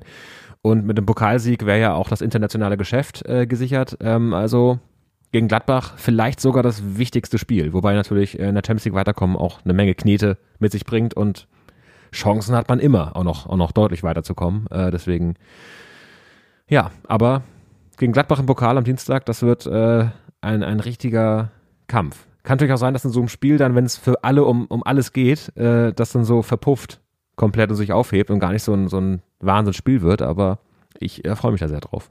Ich denke, auch für den neutralen Fan wird das mit Sicherheit ein ziemlich geiles Match. Also ich, ich sehe dann Drama auf uns zurollen. Also es wird, glaube ich, ziemlich gut. Offensiv auch, glaube ich, ziemlich spektakulär, weil beide Teams da ja auch ihre Stärken haben. Und man wird gespannt sein, wie das ausgeht. Da werden wir am Ende noch drüber sprechen. Vielleicht jetzt noch ähm, fix hinten raus die letzte Partie, Freitagabend. Ähm, Werder gegen Frankfurt, vielleicht die größte Überraschung am Spieltag tatsächlich, denn Werder gewinnt 2 ja. zu 1. Ja, ja, ja, gewinnt 2 zu 1 gegen die Eintracht, die ja wirklich das Team der Stunde der letzten Spieltage war. Auch die Bayern ja geschlagen haben. Und jetzt verlieren sie da überraschend in Bremen. Und das war ja ein Spielchen, da gab es auch ein kleines Scharmützel auf dem Platz, Rudelbildung und auch danach bei der Pressekonferenz hat Florian Kofeld, der Werder-Trainer, noch mal ein bisschen gestichelt gegen den unterlegenen Gegner. Wir haben ähm, sehr, sehr entspannte Heimspiele gehabt in den letzten Zeiten eigentlich immer wieder und äh, heute kam die Eintracht und dann kocht es nach dem Spiel ein bisschen hoch. Ähm, musste ich die Eintracht vielleicht auch fragen, warum es immer bei Ihnen so ist und äh, abschließend ist es einfach so, dass man auch sagen muss, man äh, Eintracht spielt eine überragende Saison und man muss dann halt auch mal mit Anstand verlieren können. Ja. ist ein Statement. Ja, hat er mal kurz, hat er mal kurz einen kleinen, kleinen äh, Haken da, eine kleine, kleine Spitze rübergeschickt nach Frankfurt, der, der, der ja. Florian Kofeld. Mit so einem Sieg im Gepäck oder im Nacken oder im, im, im, wie sagt man denn? Mit einem Sieg im, im, Im Rücken, Rücken, sagt man, ne? Genau. Ja. Sieg auf der Brust. äh, Sieg im Rücken, ja. ähm, mit einem Sieg kann man sowas machen. Ja. Punkt. Das stimmt, ja. Es war eigentlich, äh, waren das ja PKs, PK, ist, äh, PKs? Pressekonferenzen. Es waren Presse, ist ja wie mit LKWs, wo ja auch ohne S, LKW, aber man sagt nicht, es waren PK. Boah, schwierig. Es waren Pressekonferenzen im Vorfeld und auch im Nachfeld, die eigentlich von, von großem gegenseitigen Respekt geprägt waren. Ähm, äh, betont ja auch, dass, dass Frankfurt eine wahnsinnig gute Saison spielt, was sie auch tun.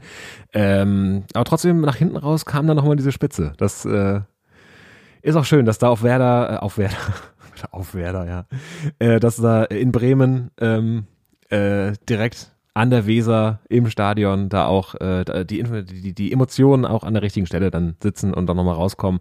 Das ist schön. Ähm, ja, Bremen äh, schafft die Überraschung, gewinnt, dreht auch das Spiel gegen Frankfurt und äh, das, ähm, ja, also ein Dämpfer für die Frankfurter, die ja wie gesagt eine sehr gute Saison spielen, wie er äh, Florian Kofeld auch hervorgehoben hat. Ähm, und für die Bremer natürlich ganz wichtige Punkte, weil auch nicht unbedingt eingeplante und äh, die sind ja immer die schönsten. It's always the best. Ja, ich glaube, dass Bremen sich auch so ein bisschen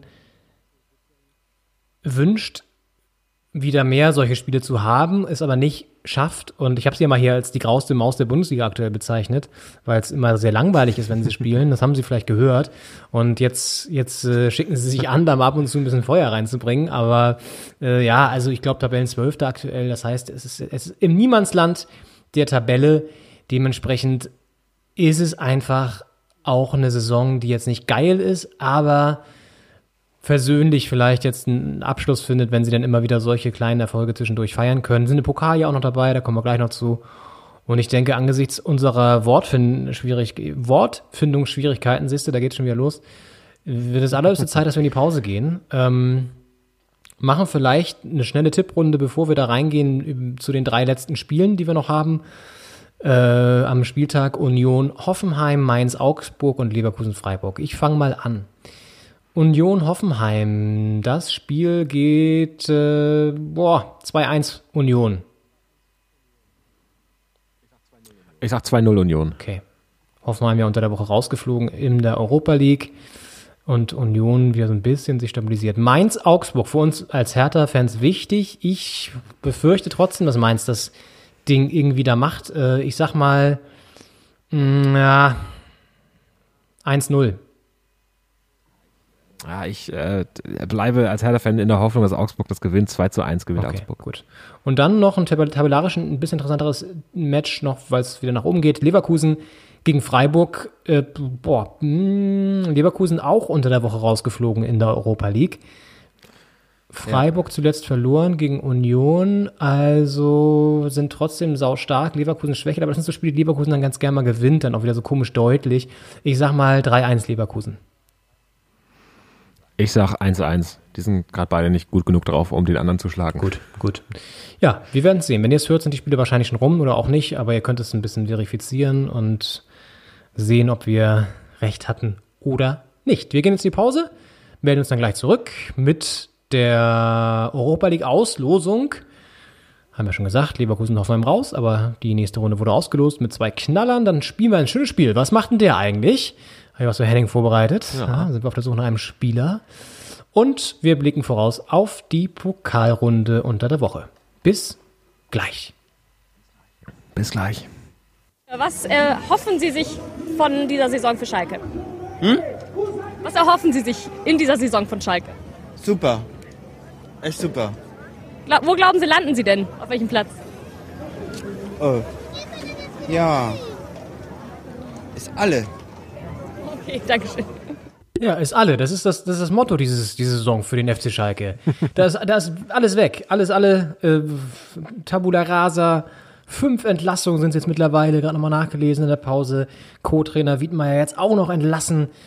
Und äh, es äh, wird auf jeden Fall, es wird nicht besser. Und dieser Fan, ein, ein, ein, ein historischer Mitschnitt, äh, bringt es schon damals auf den Punkt. Und das ist auch gültig für diese Saison. Und damit welcome back zur Doppelspitze der Fußball-Podcast.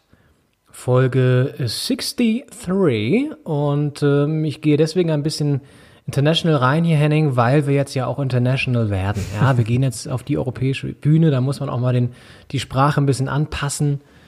Und bist du, bist du fit? Hast du dich in der Pause noch mal ein bisschen gestretched? Hast du noch mal ein bisschen, boah, so diese müden Sonntagsknochen noch mal gedehnt? Ich habe gestretched, ich äh, bin ein bisschen auf und ab gelaufen. Äh, man sitzt ja doch sehr viel beim Podcast aufzeichnen. Ich habe ein paar Nüsschen gegessen und noch einen Schluck Wasser getrunken und äh, geht's topfit hier in die zweite, zweite Halbzeit.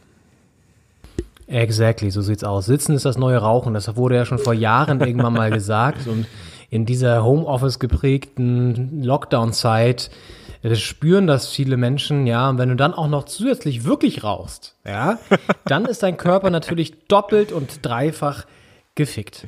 Das stimmt. Früher, Ähm, du, früher konnte man nur rauchen, heute kann man das alte Rauchen und das neue Rauchen äh, machen. Da kann man quasi doppelt rauchen. Und äh, Fleisch und Wurst ist ja auch irgendwie das neue Rauchen.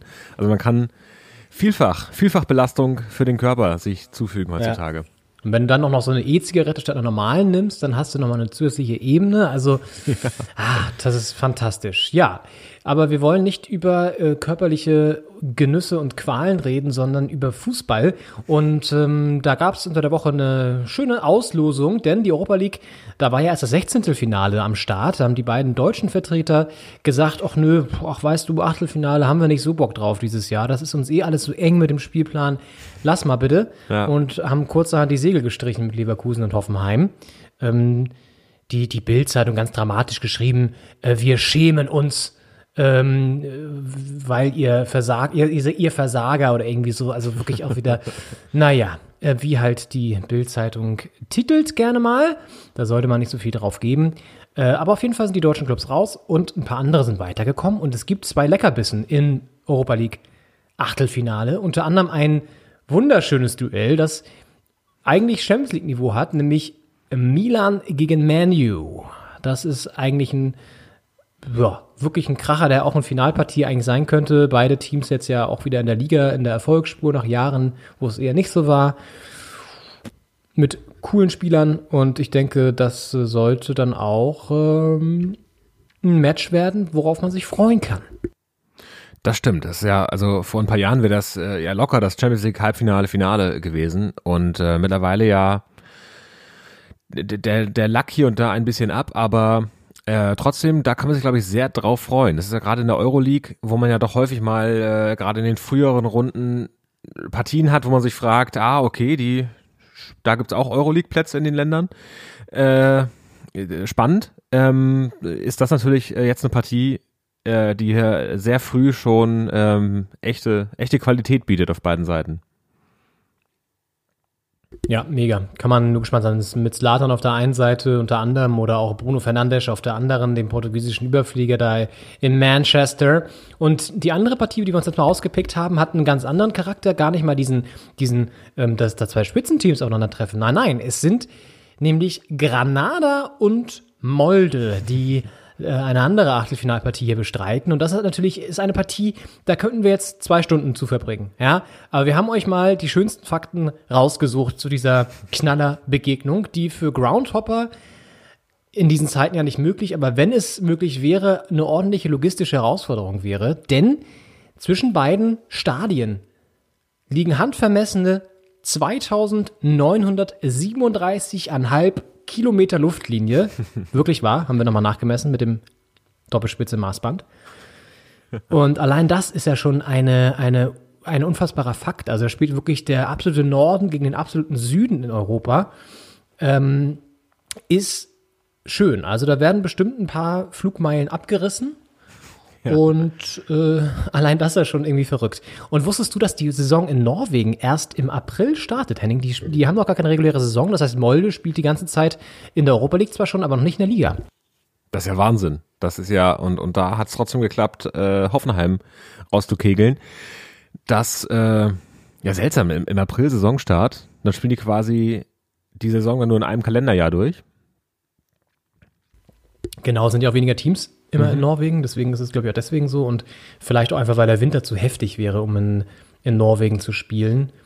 Und das ist ja schon auch so ein Land, was auch nochmal klimatisch ein bisschen unterschiedlich ist. Also Molde ist relativ mild, wird zum Beispiel auch die Stadt der Rosen genannt, weil der Golfstrom da milde Luft rein schwenkt und deswegen wachsen da auch Rosen, ja. Mhm. Ja, hier lernt ihr noch was richtig.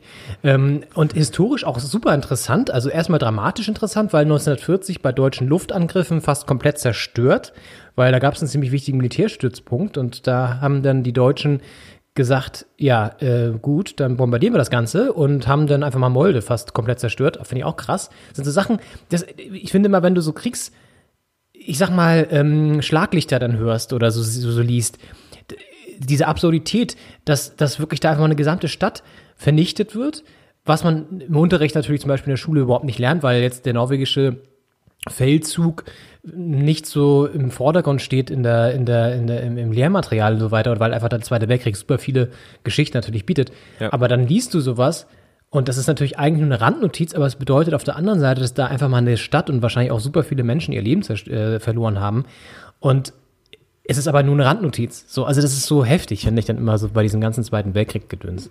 Das stimmt, aber gerade in Skandinavien hat man auch das Gefühl, Schweden war neutral äh, im weitesten Sinne und äh, Norwegen und Dänemark waren ja sehr schnell eingenommen. Also man äh, hat, finde ich, gar nicht im Gefühl, dass da ganze Städte zerstört werden mussten, in Anführungsstrichen, dass man es ja quasi, es, es gehörte ja irgendwann zum, zum deutschen Besatzungsgebiet.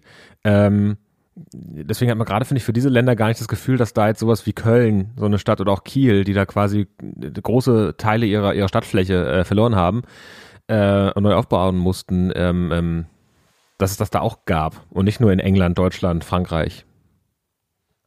Ja, total. Ich finde auch dieser ganze ähm, Skandinavien-Komplex ist im Unterricht zumindest viel zu kurz gekommen. Ich glaube, da wir waren ja sogar im Norden Deutschlands im, in der Schule und selbst da wurde darüber echt wenig berichtet, Ja. äh, wenig äh, unterrichtet. Auch zum Beispiel diese, wie du schon sagst, dass Dänemark ja auch sehr, sehr interessante Facette hat, auch mit dem mit den Untergrund ähm, ähm, Bestrebungen sozusagen gegen das Naziregime und so weiter, aber auch mit den Kollaborateuren und so. Also das wurde ja auch im Unterricht super wenig thematisiert. Ja.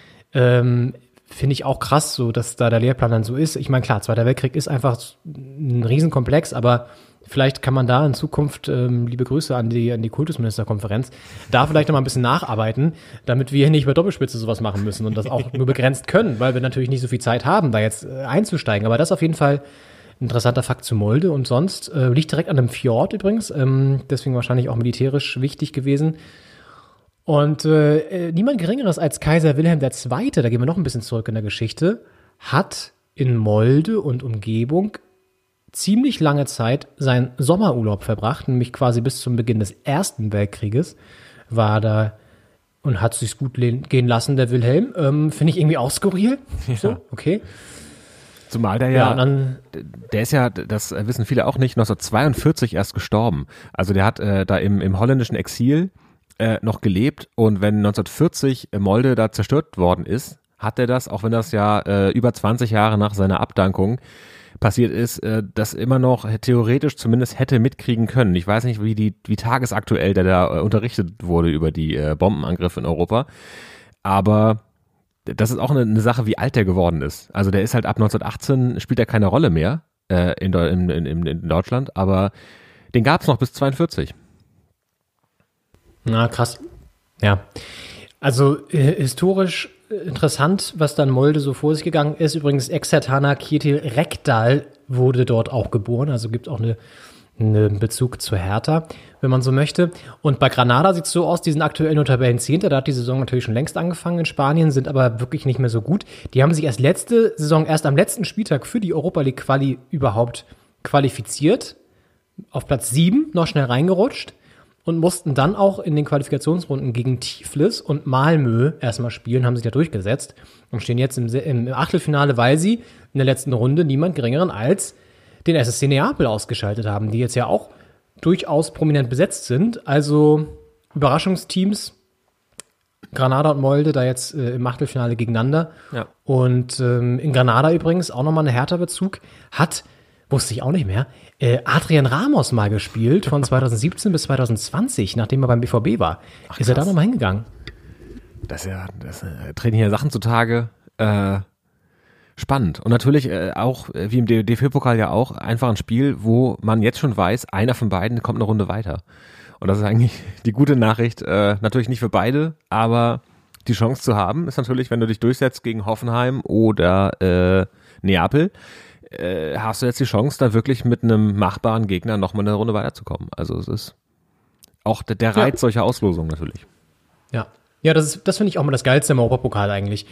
Dass man, dass die, dass, dass jedes Mal bei so einer Auslösung das, ähm, das Schicksal neu entscheidet, sag ich jetzt mal, oder dass alles neu durchgewürfelt wird und da wirklich Partien zustande gekommen, wie jetzt eben Granada gegen Molde, die dann so kleine Geschichten einfach zutage treten lassen, die man sonst nicht auf dem Schirm hätte.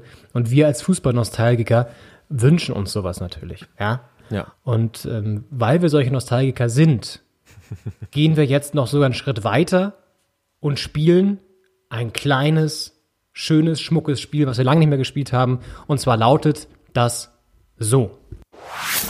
Hier, sag mal, was macht denn der eigentlich? Ja, kurz die Regel nochmal erklärt für diejenigen, die es nicht kennen. Dieses Spiel, was macht denn der eigentlich? Begibt sich immer wieder in regelmäßigen Abständen auf die Suche nach einem Spieler, einer ehemaligen Legende, die ähm, versteckt wird hinter mehreren Hinweisen. Heute sind es, ich ziehe mal kurz nach, sieben Stück. Und das Ganze wird garniert mit passendem O-Ton-Material rund um diesen Spieler. Und diese Hinweise äh, führen den Spieler Henning in dem Fall, also den, den ähm, ja, ähm, Podcast ähm, äh, Partizipant, oh Gott, äh, derjenige, der hier spielt, also Henning, ähm, führen ihn immer weiter ran an die, äh, auf die Fährte, äh, auf, dem, auf den Spieler, wer es dann am Ende ist. Und ähm, wir haben vereinbart, dass selbst wenn man es schon beim dritten Hinweis meiner Meinung nach, äh, meinetwegen weiß, dass man es für sich behält und erst am Ende verrät, damit ihr da draußen weiter miträtseln könnt. Und ja. Ja, die, die Gefahr, dass äh, wenn es draußen äh, an den Empfangsgeräten jemand vor mir weiß, äh, dass der mir das verrät, ist ja nicht so groß, weil äh, das wird ja erst aufgezeichnet. Deswegen äh, halte ich mich dann auch richtig. zurück. Gegenseitiges Ja. äh, Zurückhalten sich, äh, damit alle noch Zeit haben, bis zum Ende mitzuraten. Ich bin sehr gespannt, wer da Ja. auf mich zukommt. Also ich glaube, du hast gute Chancen, den rauszukriegen, weil äh, kennst du auf jeden Fall. Aber ist ein bisschen tricky, natürlich wie immer. Ja, ich lasse mich hier nicht lumpen und äh, mache da jetzt irgendwie 0815, sondern es ist schon, ist schon spannend, wer das ist. Und ähm, ja, ich würde sagen, wir legen los, lernen wieder einiges Spannendes über einen Spieler. Erster Hinweis. Der gesuchte Spieler hat vor seiner Fußballkarriere als Vertreter Mülltüten verkauft und ist so von Haustür zu Haustür gegangen und hat diese Mülltüten versucht an den Mann und die Frau zu bringen. Das ist der erste Hinweis. okay. Ja. Zweiter Hinweis. Dieser Spieler, der gesucht wird, hat in seiner Karriere in Südkorea gespielt, in Brasilien, in Frankreich, in Deutschland, in Katar und in Dubai. Die Reihenfolge ist jetzt nicht unbedingt die, die es dann auch war, aber das sind so die Länder, die er so auf seiner Liste stehen hat. Dritter Hinweis. Der Spieler wurde einst natürlich auch trainiert von einem Trainer und der hat Folgendes über ihn gesagt. Da hören wir mal kurz rein. Er hatte ein geschwollenes Sprunggelenk gehabt, äh, sodass er für mich gar nicht zur Verfügung stand. Dann am Freitagmorgen zum Training kam er dann mit seiner Sporttasche. Frage ich, was willst du denn mit der Tasche? Was, willst, was ist das denn? Ja, ich will spielen, sagt er. Ja, ich will spielen, sagt er. Ich will spielen. Da kann man, glaube ich, schon erkennen, wer das war als Trainer. Henning, hast du es erkannt? Boah. Also die Stimme kommt mir total bekannt vor. Äh, Ist auch schon ein bisschen länger raus aus dem Game, aber ist auf jeden Fall ein Trainerlegende auch. war das äh, der, der äh, äh, scheiße.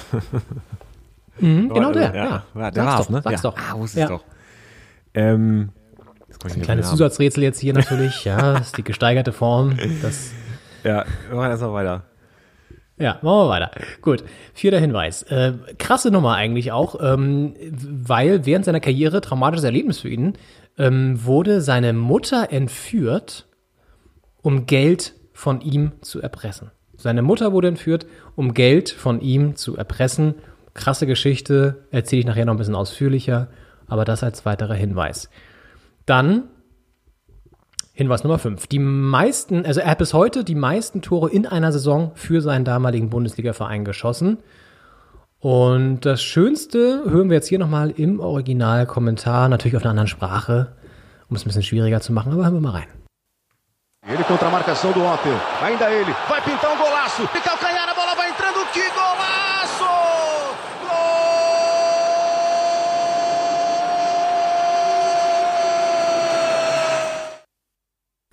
Ja, ja, ja.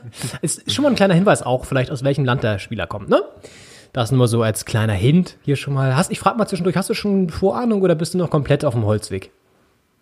Tappst du noch im Dunkeln, Henning? Oh, ich- oder hast du schon eine Idee?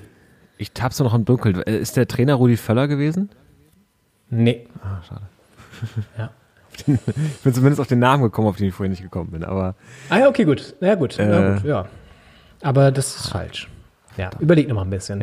Wir, wir, wir hören jetzt nämlich ihn mal persönlich, weil irgendwann war es dann auch mal Zeit, das ist Hinweis Nummer 6, Tschüss zu sagen und sich von seinem Bundesliga-Verein zu verabschieden. Und das hat er folgendermaßen gemacht. Auf Wiedersehen für alles Fans, für alles Leute, kennt mich, alles Fans, jeden Samstag oder Sonntag stehen hier im Stadion für helfen uns. Vielen Dank für alles, für, für vier wunderbare Jahre hier. Vor vier wunderbare Jahre hier, ja. Eines der wenigen Dokumente übrigens, wo ich ihn auf Deutsch sprechen hören habe, hören können, weil er sonst eher auf seiner Landessprache oder Englisch kommuniziert, was ja völlig okay ist.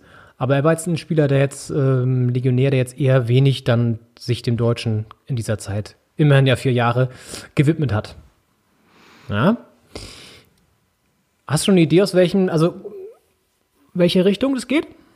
Ich äh, äh, vermute, der Herr kommt aus Brasilien. Ja, behalt das mal so im Hinterkopf. Das ist gar nicht so, gar nicht so, gar nicht so verkehrt, Henning. Wird jetzt auch vielleicht ein bisschen einfacher noch, indem ich dir den letzten Hinweis sage. Denn sein ganzer Name lautet, ich verrate jetzt aber den Namen, so, und du wirst es trotzdem nicht wissen, das ist witzig, ne? Sein ganzer Name lautet Edinaldo Battista Libano, aber er ist viel eher unter seinem Spitznamen bekannt, der auf Deutsch übersetzt Folgendes bedeutet. Das hat er mal selber übersetzt. Da hören wir auch noch mal rein. Bleistiftmin, Bleistiftmin. Bleistiftmine? Ja, und das ist für dich als Sprachexperte doch dann eigentlich gar nicht mehr so schwierig, Henning, oder? Wer könnte das sein? Wir fassen noch mal zusammen für die Leute da draußen. Oh, ich habe eine Vermutung. Also ah, sehr gut. Der Spieler hat äh, in seiner äh, Zeit vor dem Fußball Mülltüten als Vertreter verkauft. Er hat in Südkorea gespielt, in Brasilien, Frankreich, Deutschland, Katar und Dubai. Seine Mutter wurde einst entführt, um Geld von ihm zu erpressen. Er hat äh, für seinen Bundesliga-Verein, für den er gespielt hat, die meisten Tore in einer Saison geschossen bis heute. Und er heißt mit ganzem Namen Edinaldo Batista Lebanio, hat aber einen Spitznamen, der auf Deutsch übersetzt Bleistiftmine heißt. Henning, wer könnte das denn sein? Oh, ist das Team Wolfsburg? Ja. Ist Wolfsburg mit ihm deutscher Meister geworden? Mit seinen vielen Ja. Toren in der einen Saison. Ja. Er kommt aus Brasilien und der Spitzname ist Grafitsch. Das ist absolut richtig. Ding, ding, ding, ding, ding, ding. Ja, sehr gut. Hervorragend. Es war wirklich der letzte Hinweis. Ja, ich weiß, das habe ich mir gedacht. Weil ich, du als Sprachgenie, der, ich glaube, sechs, sieben Sprachen äh, fließend spricht, auf jeden Fall, da ist es natürlich für mich schwierig, sowas dann, ähm, also was heißt schwierig, denn es ist für mich klar, wenn ich so einen Hinweis setze, dass du da sehr nah rankommst zumindest. Aber das war auch bewusst so, Ja. damit du nicht ganz im Dunkeln bleibst. War ja auch timingmäßig ganz gut. Das, was den Schalkern gerade fehlt, das Timing, äh, war da mit dem Hinweis ja sehr gut. Das ist zum letzten Hinweis. Der darf ja auch äh, einen in die richtige Richtung schubsen. Wer, Denke wer, ich auch. Wer war denn Trainer damals? Felix Magath war das. Felix, Magath. Der Quelix. Ja. Quelix Auch Magath. dazu gibt's noch eine spannende Geschichte, äh, denn das konnte ich jetzt nicht mit, nicht mit reinpacken, das wäre zu viel des Guten gewesen, aber tatsächlich in der Saisonvorbereitung, vielleicht sogar vor der Meistersaison, ähm, hat Quelix die ganze Mannschaft in der Schweiz auf den 2000er geschickt, auf den 2000er Berg. Und ähm, Grafitsch kannte das jetzt nicht unbedingt, ja, äh, und ist dann wirklich beim Anstieg kollabiert. Also der ist wirklich Krass. zusammengebrochen, hat es nicht ganz geschafft und ähm, hat dann irgendwie gesagt, so Maschine kaputt. Und hat dann aber Felix Magath auch in diesem einen Interview, was ihr gesehen habt, das verlinken wir natürlich übrigens, weil sehr, es ist ein Zeitdokument und zwar ist es ein Interview für die Deu oder mit der Deutschen Welle. Sehr retro alles, weil halt echt schon länger her, dass das aufgenommen wurde. Technisch auch sehr interessant, wie das da so gelöst wurde. Super altbacken wirkt das. aber da erzählt er auch diese Geschichte. Und ähm, nimmt dann aber Felix Magath in Schutz, weil er sagt, nö, ist auch gut, dass man auch die Spieler hart rannimmt, man muss immer hart arbeiten und so und ja. Das noch dazu. Ähm, Ja, krass. Ich ansonsten, hätte, ehrlich gesagt, bin ich überrascht, dass der vier Jahre in Wolfsburg war. ja, Das hätte ich nicht Ja. Mit einer sehr äh, erfolgreichen Doppelspitze übrigens, ja, so wie dieser Erfolgspodcast, der auch heißt. Ähm, mit äh, Edin Dzeko zusammen. Damals ja auch dann den Meistertitel geholt. Ja. dieses geile Tor geschossen gegen die Bayern. Da, da stammte auch das, das, äh, der Ton zu, Tor des Jahres auch geworden dann, 2009. Ja. Da haben sie auch den Meistertitel geholt. Also dieses, ne, wer es nicht vor Augen hat, äh, Sololauf durch den Strafraum, drei, vier Spieler aussteigen lassen und dann noch mit der Hacke tsk, ganz langsam ins Tor buxiert, den Ball. Also wirklich bis heute ein Leckerbissen, dieses Türchen sich anzuschauen. Ja, 28 Saisontore damals geschossen, bis heute noch erfolgreichster Schütze in einer Saison für Wolfsburg. Crazy. Wie viel hat Ja. äh, Weghorst? Das war auch so ein bisschen mein Aufhänger, weil der Rekord natürlich so ein bisschen bröckelt jetzt, oder es ist bröckelt, wackelt. Aber Wechhaus ist noch weit entfernt. Ich glaube, der hat irgendwie 16, 17 oder so. Also das wird richtig schwer für ihn, den zu knacken. Ähm, Äh, 14 sogar. 14. ja, dann wird es noch schwerer. Also dann Ja, müsste er jetzt schon wirklich in jedem Spiel plus nochmal einen Hattrick und so hinlegen. 28 ist auch wirklich eine Ansage. Also das ist auch stark. Kann Ja. man kann man nicht anders sagen. Und, aber es ist interessant ist halt, er hat wirklich diese eine herausragende Saison, dann vielleicht noch so zwei, drei nicht ganz so krasse Saisons in, in Wolfsburg, aber dann ist er halt auch wieder abgetaucht. Also kurz mal seine Karriere nachgezeichnet. Ähm, er hat in Brasilien angefangen, dann ist er irgendwie nach Südkorea gewechselt, ganz komisch in Seoul gespielt ein Jahr, da überhaupt nicht glücklich geworden, ist dann zurückgegangen nach Brasilien, hat da so ein bisschen den Durchbruch geschafft, auch in Sao Paulo und ist dann nach Europa gegangen, nach Frankreich und ähm, hat dann den Wechsel nach Wolfsburg gemacht.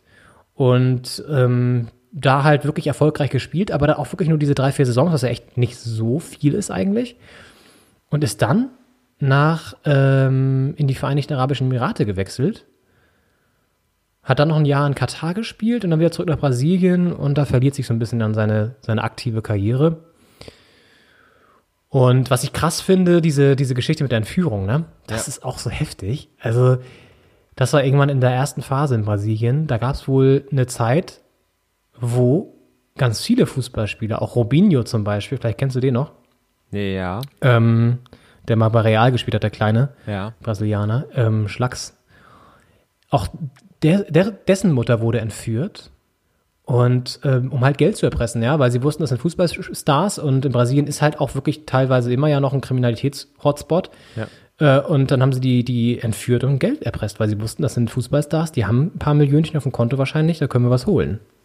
Krass. Das ist auch so, dann so, so eine Berufsgruppe sich raus äh, und aus, ausguckt. Ja, krass. heftig Ja, auf jeden Fall. War ganz interessant, weil anhand der Länder, die du gesagt hast, äh, hatte ich schon so eine Vorstellung, welches Land das, äh, das wahrscheinlichste Ursprungsland ist. Weil natürlich kann auch ein Spieler aus Südkorea äh, in die Bundesliga kommen, aber dass der dann nach Brasilien weitergeht zum Beispiel, ist eher unwahrscheinlich. Ähm, und deswegen hatte ich schon die Vorstellung, dass er aus Brasilien, äh, dann, der- dass der Schritt über Südkorea in die Bundesliga kam, äh, ist dann überraschend. Ähm, aber das quasi Brasilien, Frankreich, Bundesliga und dann so äh, Nahost und vielleicht noch Fernost, hätte ich gedacht. Ganz interessant auch, dass man so ein, so ein Gefühl hat für die, für die Länder und, und für die Bewegung auch von Spielern. Also ist jetzt sowas wie Katar eher Karriereende, nochmal äh, in der Sonne ein paar Tore schießen für Geld äh, ist und so. Das, ähm, ja, spannend. Spannend. Schön, schön aufbereitet. Ja, also es ist auch ein Spieler, der irgendwie eine total interessante Vita hat, auch durch diese Geschichte, dass er irgendwie ganz früher Mülltüten verkauft hat an der Tür und so. Ist, glaube ich, auch, klar, hast du natürlich gerade so auch was brasilianische Spieler angeht, häufig, dass die aus echt einer super armen Situation kommen und dann halt durch die Fußballkarriere sich was aufbauen und so. Ähm, ich weiß jetzt gar nicht, ob er so super arm war, aber ich glaube, wenn du Mülltüten an der Haustüte verkaufst, bist du jetzt auch nicht unbedingt so die Mittelklasse, Mhm. ähm, Mittelschicht, so. Also ich glaube, dass es schon auch hart war, dann zu, äh, zu überleben. Und das prägt dich natürlich auch. Ich glaube, er ist auch ein sehr rück, zurückhaltender Mensch. So, was man auch in den Interviews, die man so sieht, gesehen hat, jetzt auch in der Vorbereitung, die ich da noch hier anguckt habe, so, so, so rauslesen, raushören kann. Und dadurch auch natürlich sympathisch und irgendwie auch so ein bisschen, ja, fast schon äh, ein Gegenentwurf zum, zu den heutigen Stars, hatte ich das Gefühl. Weißt du, so jemand, der dann auch durchaus auch weiß, wo er herkommt und eben nicht so auf die Kacke haut wie jetzt ein, weiß ich nicht, ein Aubameyang oder ein Mbappé oder sowas, so Leute, die jetzt irgendwie so völlig ausrasten, ne? Und ähm, irgendwie, äh, also Aubameyang war jetzt random genannt, aber jetzt auch irgendwie Leute, die, die dann auch so, so Wechsel provozieren wie, wie Dembele oder Ja. ähm, Ribéry, der sich Gold auf seinen Schnitzel da raut und so, der ja auch eher aus ärmlichen Verhältnissen kommt. Also Ja. ich weiß nicht, das ist, da wirkt ein Grafitsch oder auch Grafit, je nachdem, wie man ihn aussprechen möchte, ähm, wirkte halt zurückhaltender, bodenständiger und dadurch auch sympathischer, finde Ja. ich. Das stimmt. Es ist ja immer die Frage, wie d- das, äh, der Aufstieg aus sehr einfachen Verhältnissen sich dann auswirkt, ob man quasi so eine Bodenständigkeit davon äh, mitbekommt oder ob man so völlig ausrastet und dann äh, das, das Steak Gold sein muss und weiß nicht, diese blaue Plüschjacke, mit der äh, Obama Young ähm, da durch Dortmund gelaufen ist. Ähm, es, es gibt, glaube ich, immer beides als, als Reaktion, quasi, wenn man äh, aus sehr äh, einfachen Verhältnissen zu großem Reichtum gelangt. Ähm, und das ist dann ja immer äh, sympathischer nach außen, äh, wenn das äh, zu einer gewissen Demut führt. Und äh, spannende Personalie, Graf, Grafit, Grafit ist auch. Ja. Ich glaube, das Grafit schallt noch so nach aus der Meistersaison. Äh, ich weiß gar nicht, ob das richtig ausgesprochen ist. Ist so Ja, es gibt, du kannst beides irgendwie, also er selber ähm, sagt wohl eher Graphit oder Graphite, Graphit. Grafitsch, ich glaube, das ist wieder so ein Spieler, wo sich die, die Geister scheiden. Ja, die ähm, der brasilianische Dialekte. Kommentator hat aber auch, in dem, das habe ich rausgeschnitten aus dem Tor natürlich, weil sonst hättest du es ja schon rausgehört, äh, sagt dann auch Grafitsch. Also Okay. Vielleicht auch so eine Ahnung. Dialektsache. Je nachdem, wo Brasilien ist auch ein riesiges Land mit irre vielen Einwohnern. Da gibt es wahrscheinlich auch zwei, drei Möglichkeiten, Dinge auszusprechen. So wie das fränkische R äh, Ja. sich ja auch unterscheidet. Ja. Da klingt schon Corona, klingt schon auch sehr gut in, in Franken. Ja, das äh, sprechen die, glaube ich, tatsächlich auch alle so. um. Ja, muss ja zwangsläufig, die können es ja nicht ändern, das R. ähm, aber Grafit übrigens, der Spitzname kommt deswegen, so hat ihn mal ein damaliger Jugendtrainer genannt oder so, ein- so, so ein, ähm, in seinen Anfangszeiten, um ihn, weil er sich den Namen nicht merken konnte und äh, er hat ihn so von der Statur an so eine Bleistiftmine also erinnert. Also ne, relativ groß und gerade, schlank. Ja. Und er hatte ja auch eine super Athletik, das haben wir ja mal wieder gesehen. Ähm, übrigens, das, die, die, die Frage des Spiels hinten raus noch zu beantworten, was macht denn der eigentlich? Wir sind jetzt äh, seine aktive Karriere die ganze Zeit durchgegangen, aber äh, haben noch gar nicht gesagt, was er denn eigentlich jetzt macht. Äh, ist auch gar nicht so spektakulär, ähm, aber trotzdem vielleicht ganz interessant. Er ist, wie so viele ja auch, ähm, Markenbotschafter für den VfL Wolfsburg. Ach, schön. Und was auch ist, ist, es ist nicht ganz klar, was dieser Markenbotschafter genau macht oder diese Markenbotschafter. Pizarro ist ja auch einer von den Bayern, haben wir ja schon geklärt. Ja.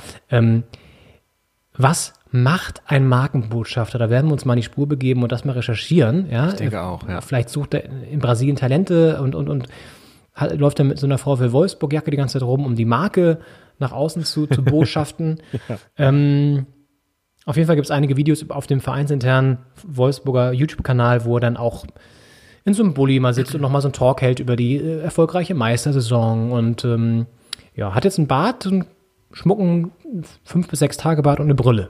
Cool. Aber vielleicht äh, liegt es ja an den Markenbotschaftern vom VfL Wolfsburg, dass es in Brandenburg wieder Wölfe gibt, zum Beispiel.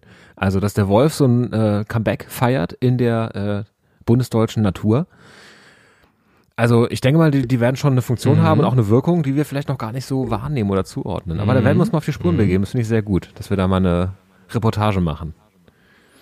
Ja, Wolfsburg jetzt ja sowieso auch wieder sehr erfolgreich, in aller Munde und äh, insofern äh, ganz, ganz interessant. Da vergisst man übrigens auch, finde ich, immer, dass die erst seit 97, 98 überhaupt in der Liga spielen und davor jetzt auch nicht die Riesenvergangenheit haben, natürlich wegen der Werkself-Tradition, in Anführungszeichen, also der äh, Hintergrund. Ja. Äh, aber auch das irgendwie interessant.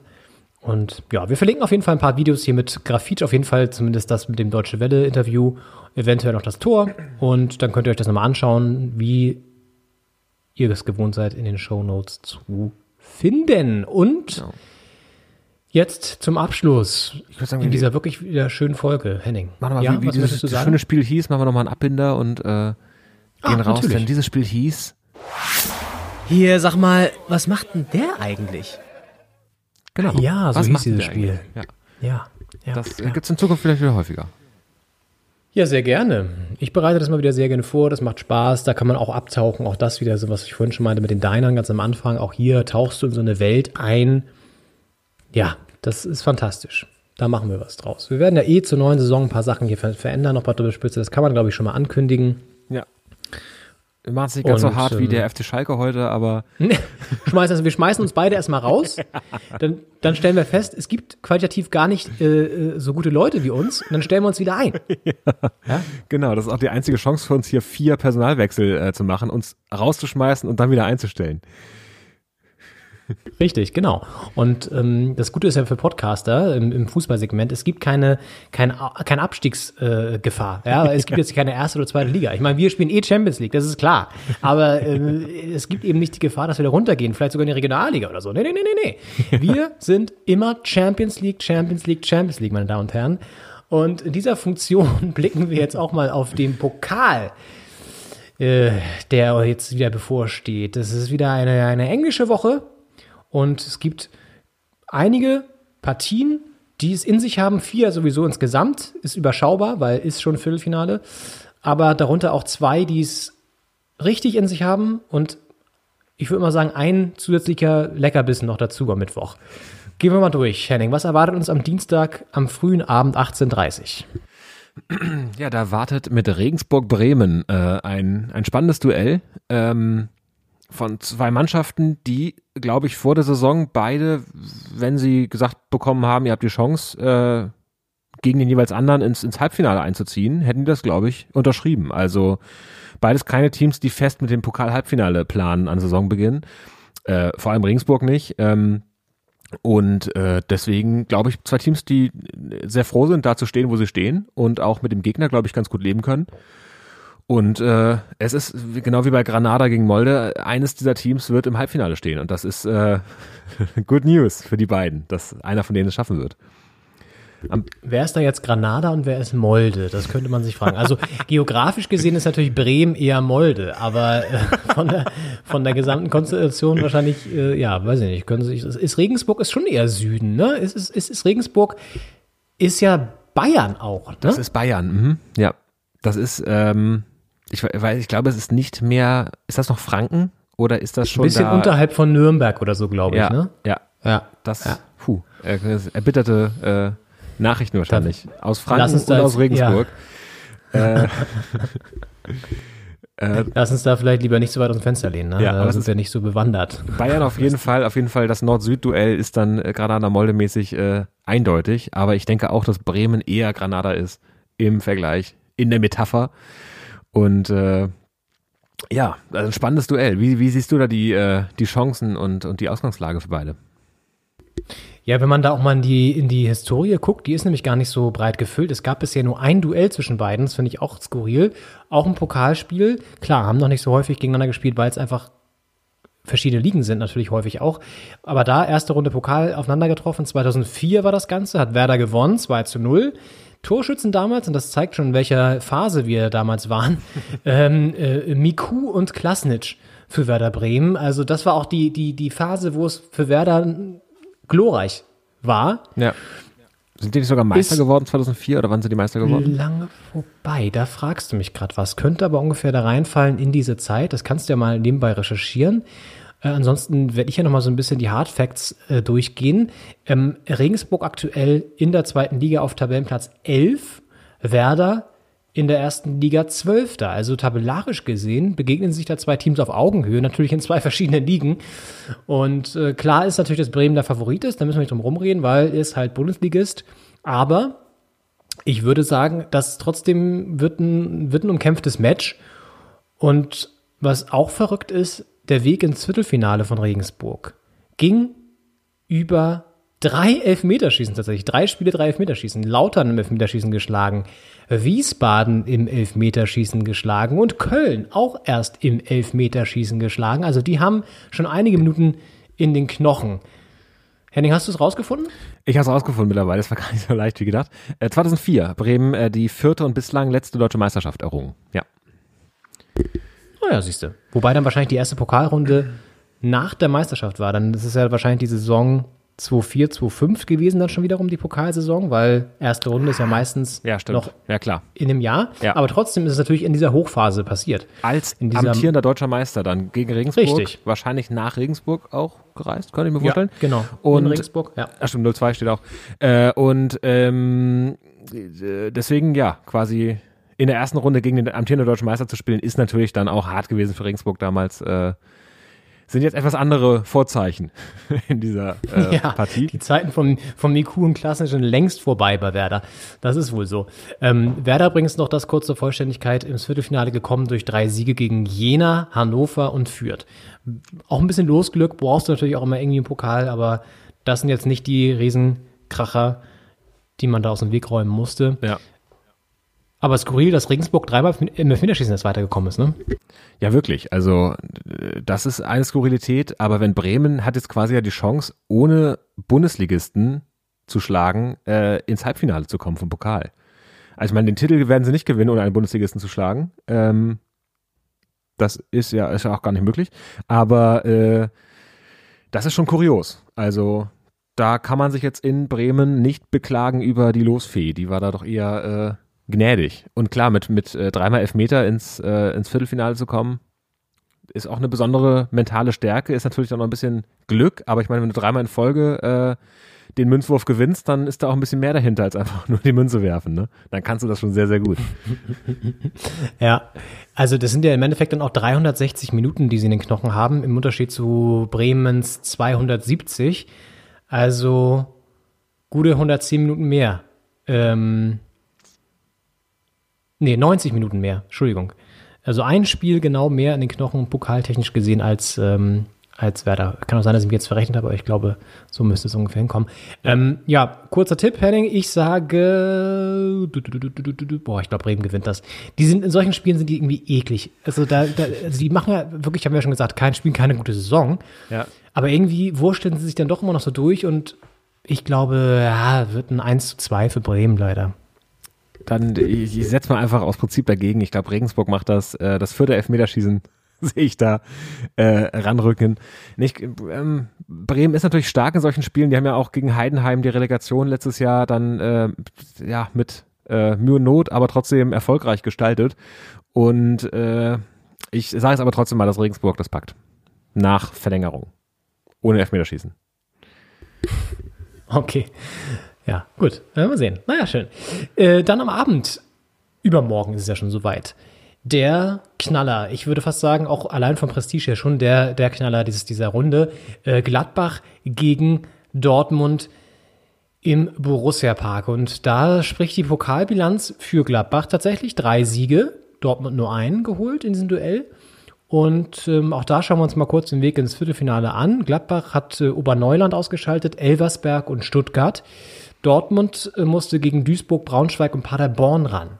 Äh, auch, alle, auch witzig, alle so eher so westlich orientierte Clubs da in dem Fall. Und äh, Gladbach hatte jetzt auch nicht den schwersten Weg mit Oberneuland und Elversberg. Stuttgart war der erste Prüfstein, haben sie dann haben sie geschafft. Ja. Und Dortmund ja mit dem 3-2 nach Verlängerung gegen Paderborn sich eher ins Viertelfinale gezittert.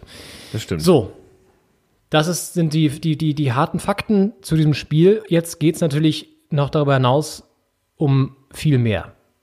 Ähm, dein Gefühl, Henning, vor diesem Aufeinandertreffen? Es ist ein ganz seltsames Spiel, weil ich habe das Gefühl, selbst im Halbfinale, im Potenziellen und im Finale geht's für beide Teams nicht um so viel wie jetzt in diesem Viertelfinale. Das ist einfach ein Aufeinandertreffen. Äh, Marco Rose spielt gegen seinen zukünftigen Arbeitgeber.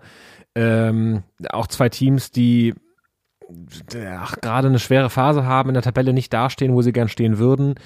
Ähm, die, die treffen da aufeinander und einer von den beiden kann da ein positives Ergebnis rausziehen. Es ist ja auch, es wird ja kein Unentschieden geben am Ende, das kann man, glaube ich, Spoiler Alert schon mal verraten. Ähm, und es ist einfach, eins der Teams kann sich da jetzt wirklich, glaube ich, äh, emotional und mental was rausziehen aus dem Spiel. Und das macht's so äh, interessant. Und klar, natürlich will man dann im Finale und Halbfinale später auch gewinnen, damit man den Pokal hat. Aber in dem Spiel geht's jetzt wirklich um enorm viel für beide. Und ich äh, tue mich da ganz schwer. Ich denke fast, dass Dortmund das machen wird. Ich sehe die gerade ein bisschen stärker, aber Gladbach, also ich freue mich wahnsinnig auf das Spiel. Henning kann es kaum mehr erwarten. Ich glaube auch, es wird definitiv ein packendes Duell.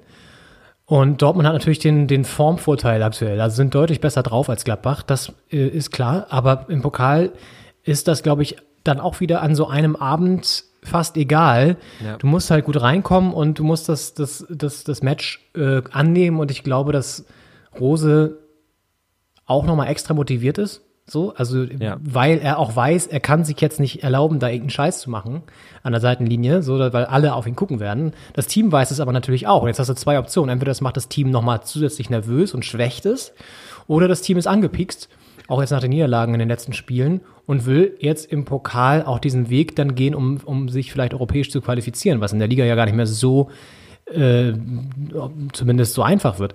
Ähm, ja, ich tippe mal auf Gladbach. Ich hätte was gesagt auf die Borussia, aber da hätte, wäre ich jetzt hier, da hätte ich ja, Ja. ja das wäre auch, Sichere wär Wette. auch Quatsch. Ja, ähm, ja also ich, ich, ich tippe auf Gladbach. Ich sag Gladbach, auch wenn Dortmund die bessere Form hat, ich, ja, aber ich glaube Gladbach irgendwie ist das so ein Spiel, wo Gladbach dann irgendwie gewinnt. Ich weiß nicht. Also Ja. so, so, so auch knapp. Ich glaube, das wird so ein 3-2 oder sowas. 3-2 für Gladbach, glaube ich. Ist ja fast ein bisschen wie äh, Nico Kovac damals, der mit Frankfurt äh, im Pokal dann auch die Bayern im Finale, glaube ich, sogar äh, geschlagen hat, äh, kurz bevor er dann da seinen, seinen Posten angetreten hat. Und äh, der Pokal ist immer gut dafür, dass der Trainer, der danach zum vermeintlich besseren Team wechselt, da nochmal äh, alles rausholen kann. Und, und Marco Rose will und muss natürlich auch jetzt zeigen, dass äh, sein angekündigter Wechsel jetzt auf Gladbach nicht alles äh, ruiniert oder, oder zumindest äh, quasi das Team so weit behindert, dass man jetzt in allen ähm, Wettbewerben da plötzlich äh, neben sich steht.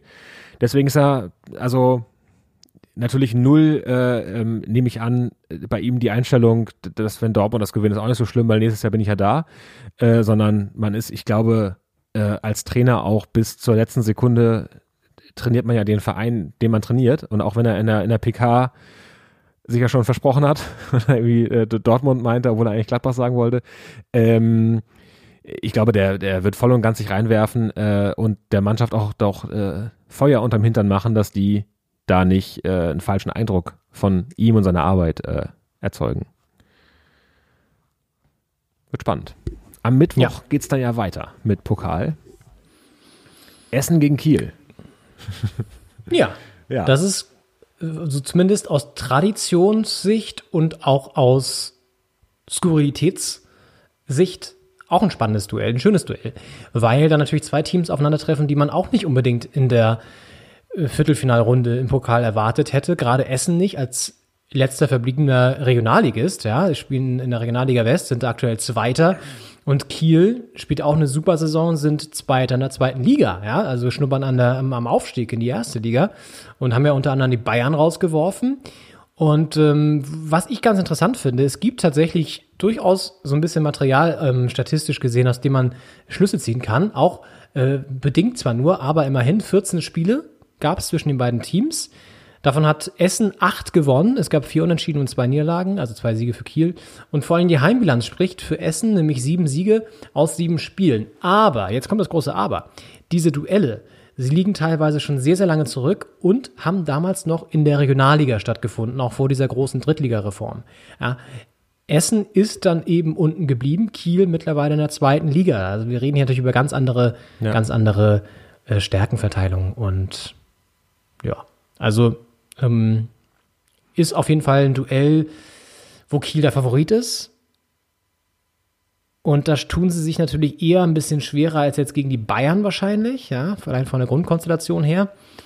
Mm, ja, Weg ins Viertelfinale vielleicht noch ganz kurz. Essen hat Bielefeld, Düsseldorf und Leverkusen ausgeschaltet. Kiel, Rielasingen, Arlen in der ersten Runde. 7-0 auswärts gewonnen. Die Bayern natürlich und Darmstadt. Henning, was denkst du? Essen, Kiel. Ja, das ist spannend und zeigt mal wieder, dass Statistiken vor so einem Spiel eigentlich mehr ein funny Gadget sind als wirklich eine Voraussage, weil hier natürlich die Zahlen überhaupt, die sprechen für Essen, aber natürlich spricht alles für Kiel.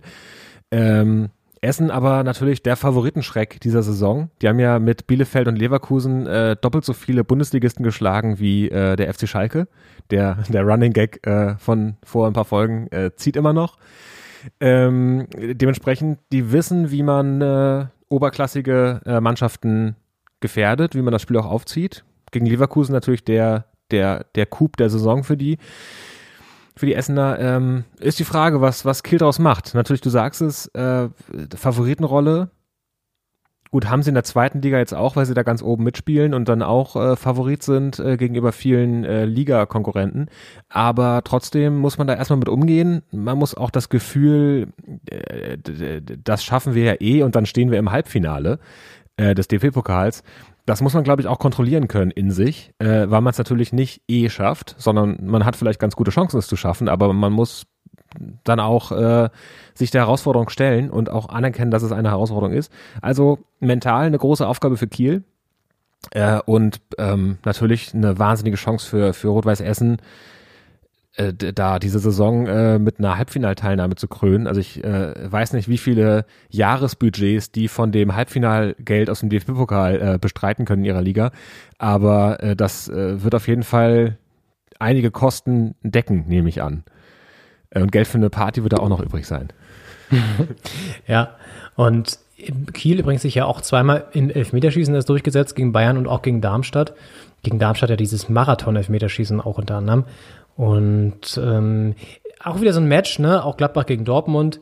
Ähm, alle Partien natürlich gerade aktuell, aber gerade die Pokalpartien, die natürlich, äh, wo es besonders schade ist, dass da keine Zuschauer sind, ne? Weil Ja. Essen gegen Kiel wäre natürlich absoluter Knaller. Gut, Essen gegen Leverkusen auch schon, wäre auch schon der Knaller gewesen, aber ähm, jetzt solche Spiele einfach, wo dann auch mal von außen nochmal ein ganz anderer Faktor eine Rolle spielen könnte, ne? Also wo dann Ja. einfach auch nochmal das, das, das Spiel in eine Richtung gelenkt werden kann, wenn da eine Reaktion kommt von der Tribüne.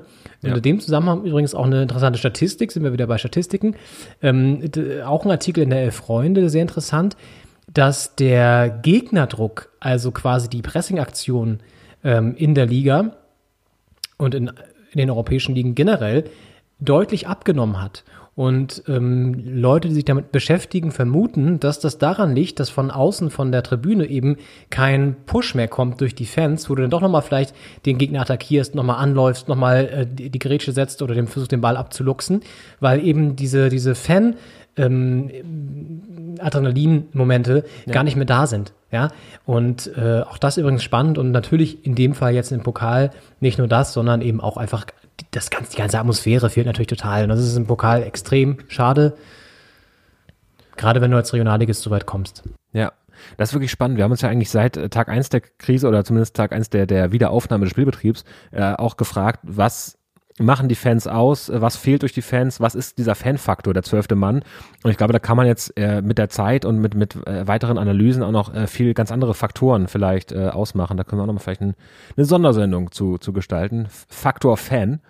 Äh, und äh, noch zu Essen, das ist ja ein Team, die haben ja, Stichwort Schalke in der zweiten Liga, auch ein Wahnsinnsstadion für Regionalliga. Ich glaube, es ist das mit Abstand größte Regionalligastadion und auch die Fans äh, sind, ähm, äh, sind auch sehr treu. Ist ja auch ein, einer der, der großen Traditionsvereine äh, aus Deutschland. Und ähm, die haben auch eine sehr gute Zuschauerbilanz. Also äh, für eine Regionalliga sehr viele Zuschauer äh, in jedem Spiel, ein super Schnitt. Und ähm, das ist natürlich umso deprimierender, dass da jetzt niemand dabei sein darf, wenn die hier zwei Bundesligisten und einen Zweitligisten aus dem Pokal werfen, vielleicht jetzt gegen Kiel die Chance haben da, oder was heißt vielleicht, sie haben die Chance gegen Kiel ins Halbfinale einzuziehen, da wird natürlich die Hütte brennen. Und äh, das ist schade, dass so eine Saison dann in dieser Corona-Zeit stattfinden muss. Aber natürlich äh, für die Mannschaft trotzdem schön.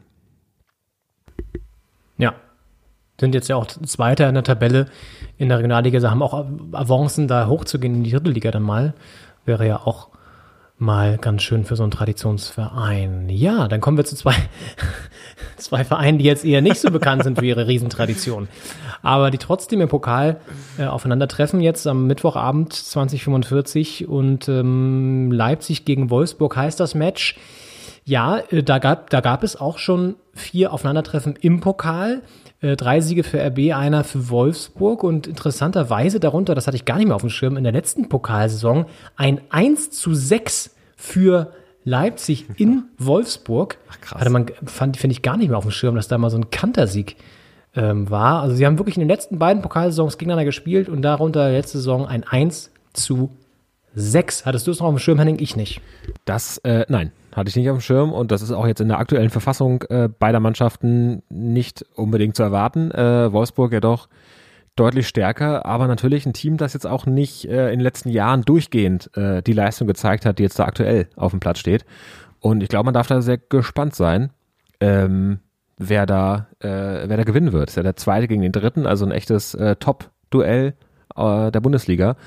Und ähm, spannende Sache. Also das ist, finde ich, sehr offen und äh, auch zwei Teams, die jetzt in der aktuellen Spielzeit äh, im Halbfinale nicht überraschen würden. Auch zwei Teams, die sich diese Saison, jetzt wo die Bayern raus sind und äh, Leverkusen ja auch raus ist, auch äh, ganz gute Chancen haben, da mit einem Titel am Ende wegzugehen. Und es wäre auch für beide Teams eine große Sache, also eine Krönung einer, einer guten Spielzeit auch. Mhm. Leipzig ja dann auch noch in allen drei Wettbewerben vertreten. Gut, wird schwer in der Champions League gegen Liverpool noch das Ruder rumzureißen, aber auch das nicht ausgeschlossen. Und du hast es gesagt, Wolfsburg war noch nicht so lange durchgeht auf diesem Leistungsniveau wie jetzt in dieser Saison. Trotzdem mit Glasner da wirklich auch einen sehr, sehr guten Trainer offenbar an der Seitenlinie, der es schafft, da eine Kontinuität reinzubringen. Der übrigens auch relativ selten jetzt auch bei, beim Spiel gegen die Hertha wechselt, da erst ganz zum Schluss noch ein paar Mal gewechselt, sonst teilweise nur ein Wechsel, obwohl er fünf Möglichkeiten hätte. Ja. Auch interessant. Ähm, und sie sind übrigens seit fast 700 Minuten ohne Gegentor in der Liga. Also Castells hält da hinten den Kasten sauber, nicht nur er, sondern die Abwehr natürlich davor auch. Sind also saustark, was die, was die Defensive angeht. Ähm, kurz noch der Weg ins Viertelfinale durchgegangen. Leipzig hat Nürnberg, Augsburg und Bochum ausgeschaltet und Wolfsburg ähm, hat gegen Fürstenwalde, Sandhausen und Schalke gewonnen und steht deswegen jetzt im Viertelfinale. Ja, also ist auf jeden Fall mit das Duell, was, mal abgesehen von Gladbach gegen Dortmund, ähm, von der, von der, von der Wertigkeit natürlich am höchsten ist und von der Augenhöhe, sage ich jetzt mal, auch durchaus so äh, am, am höchsten. Ähm, ich könnte mir vorstellen, dass das ein enges, enges, toughes Ding wird, weil Wolfsburg eben defensiv stark, äh, Leipzig jetzt auch viele Spiele in den Knochen. Ich tippe mal auf ein äh, äh, 1 zu 2 nach Verlängerung für Wolfsburg. Ich glaube auch, dass es in die Verlängerung geht. Ich könnte mir so ein 2-2 vorstellen, dass da irgendwer doch nochmal wiederkommt und dass es dann in der Verlängerung für, für Wolfsburg kippt. Also ich glaube, Wolfsburg kommt weiter mit einem 3-2. All das werden wir sehen unter der Woche. Ob Ja. unsere Tipps hier überhaupt Substanz hatten. Dann wird auch bald das Halbfinale ausgelost. Auch da wieder bestimmt schöne Partien dabei. Wir sind gespannt. Aus härter Sicht kann man das ja alles ganz entspannt und neutral beobachten. Da ist eher der Blick in Richtung Tabelle der Fußball-Bundesliga spannend. Und da gucken wir ganz zum Schluss natürlich auch noch drauf, welche Partien uns da am nächsten Spieltag nach dieser wilden Pokalwoche noch erwarten. Und ähm, da geht's gleich rasant los. Ja? Äh, Schalke gegen Mainz. Der, wer auch immer es sein wird, Trainer, der neue von Schalke, gleich mal mit eigentlich dem Sechs-Punkte-Spiel, weil wenn sie das nicht gewinnen gegen Mainz, ja, die da vor ihnen stehen, Ja. dann können sie die Siege komplett streichen. Auch das wieder so ein geiler Moment, einen Trainer zu wechseln vor so einem entscheidenden Spiel. Aber Stichwort gut. Timing, ja. Ja, dann haben wir die Partien Gladbach-Leverkusen. Auch ein sch- schönes, schönes Duell auf jeden Fall, wobei da eben Leverkusen ja tabellarisch zumindest gerade so ein bisschen die Nase vorn hat. Mm, hängt mit Sicherheit auch zusammen, wie sie jetzt im Pokal auftreten, ob Gladbach da vielleicht motiviert reingehen kann oder die Köpfe hängen lässt. Frankfurt-Stuttgart, auch das ein schönes, schönes Match. Ähm, aus härter Sicht geht's gegen Augsburg. Müssen wir gewinnen, keine Frage. Ja. Da zählen auch Und keine, dann? keine Ausreden mehr und auch kein haben wir gut gemacht und trotzdem kein Tor gemacht. Ja. Also da, da muss Nee. einfach ein Sieg her. Da muss ein definitiven Sieg werden. In der Hinrunde haben wir das ja auch gewonnen, sogar 3-0, relativ, ich sag mal, überzeugend. Ne? Ja. Ähm, das war so ein bisschen der Startschuss, um auch mal ein paar, paar Punkte zu sammeln. Kann man nur hoffen, dass das wieder so, so jetzt äh, passiert. Ja, und dann, um diesen echt schönen Spieltag, muss man sagen, von den Partien her abzuschließen, dann noch der Knaller am Samstagabend, Bayern gegen Borussia Dortmund. Auf was freust du dich denn am meisten, Henning? Mal abgesehen jetzt von der Hertha. Ähm, ja, ich äh, freue mich auf das äh, Samstagabendspiel, weil ich werde am Wochenende äh, arbeiten und äh, bis dahin werde ich aber zu Hause sein. Das heißt, das kann ich gucken und das ist natürlich ein, ein Wahnsinnsspiel, ein Spektakel für die Dortmunder in diesem äh, Dreiklang, möchte ich sagen, äh, zwischen äh, der, der hier Pokal gegen äh, Pokal gegen Gladbach, äh, dann äh, gegen die Bayern am Wochenende und danach gegen Sevilla ähm, in der Champions League. Natürlich, äh, ja, einer der drei Stepstones äh, zum zum Rumreißen des Ruders vielleicht, man weiß es nicht. Äh, also da freue ich mich schon wahnsinnig drauf. Und natürlich darauf, dass die Hertha gewinnen muss, weil dann gewinnen die ja auch, hoffentlich. Sonst ist ja schlecht. Das ist ja genau, das sagt man ja immer so, ne? Gewinnen muss, dann gewinnt man auch. Stepstone fand ich jetzt spannend, die Formulierung. Ähm, hm? Also Meilenstein meinst du, oder? Ich meine Meilenstein, ja. Ja, immer dieses, diese, diese Anglizismen Ja. hier. Das ist ja, das ist ja Sind die Crazy. Römer, die haben ja äh, diese, diese, diese Stepstones immer mal alle paar Meilen äh, da an den Wegrand gesetzt, damit man weiß, wo man ungefähr ist auf dem Weg äh, Ja. durchs Römische Reich. Das war ja doch sehr groß. Äh, und deswegen ist das ja, hat sich aus dem Lateinunterricht dann äh, Klar. Wort Ja, weiß man ja auch äh, lateinisch äh, äh, Stepare für, für Ja, ähm, nach vorne kommen. Nach vorne.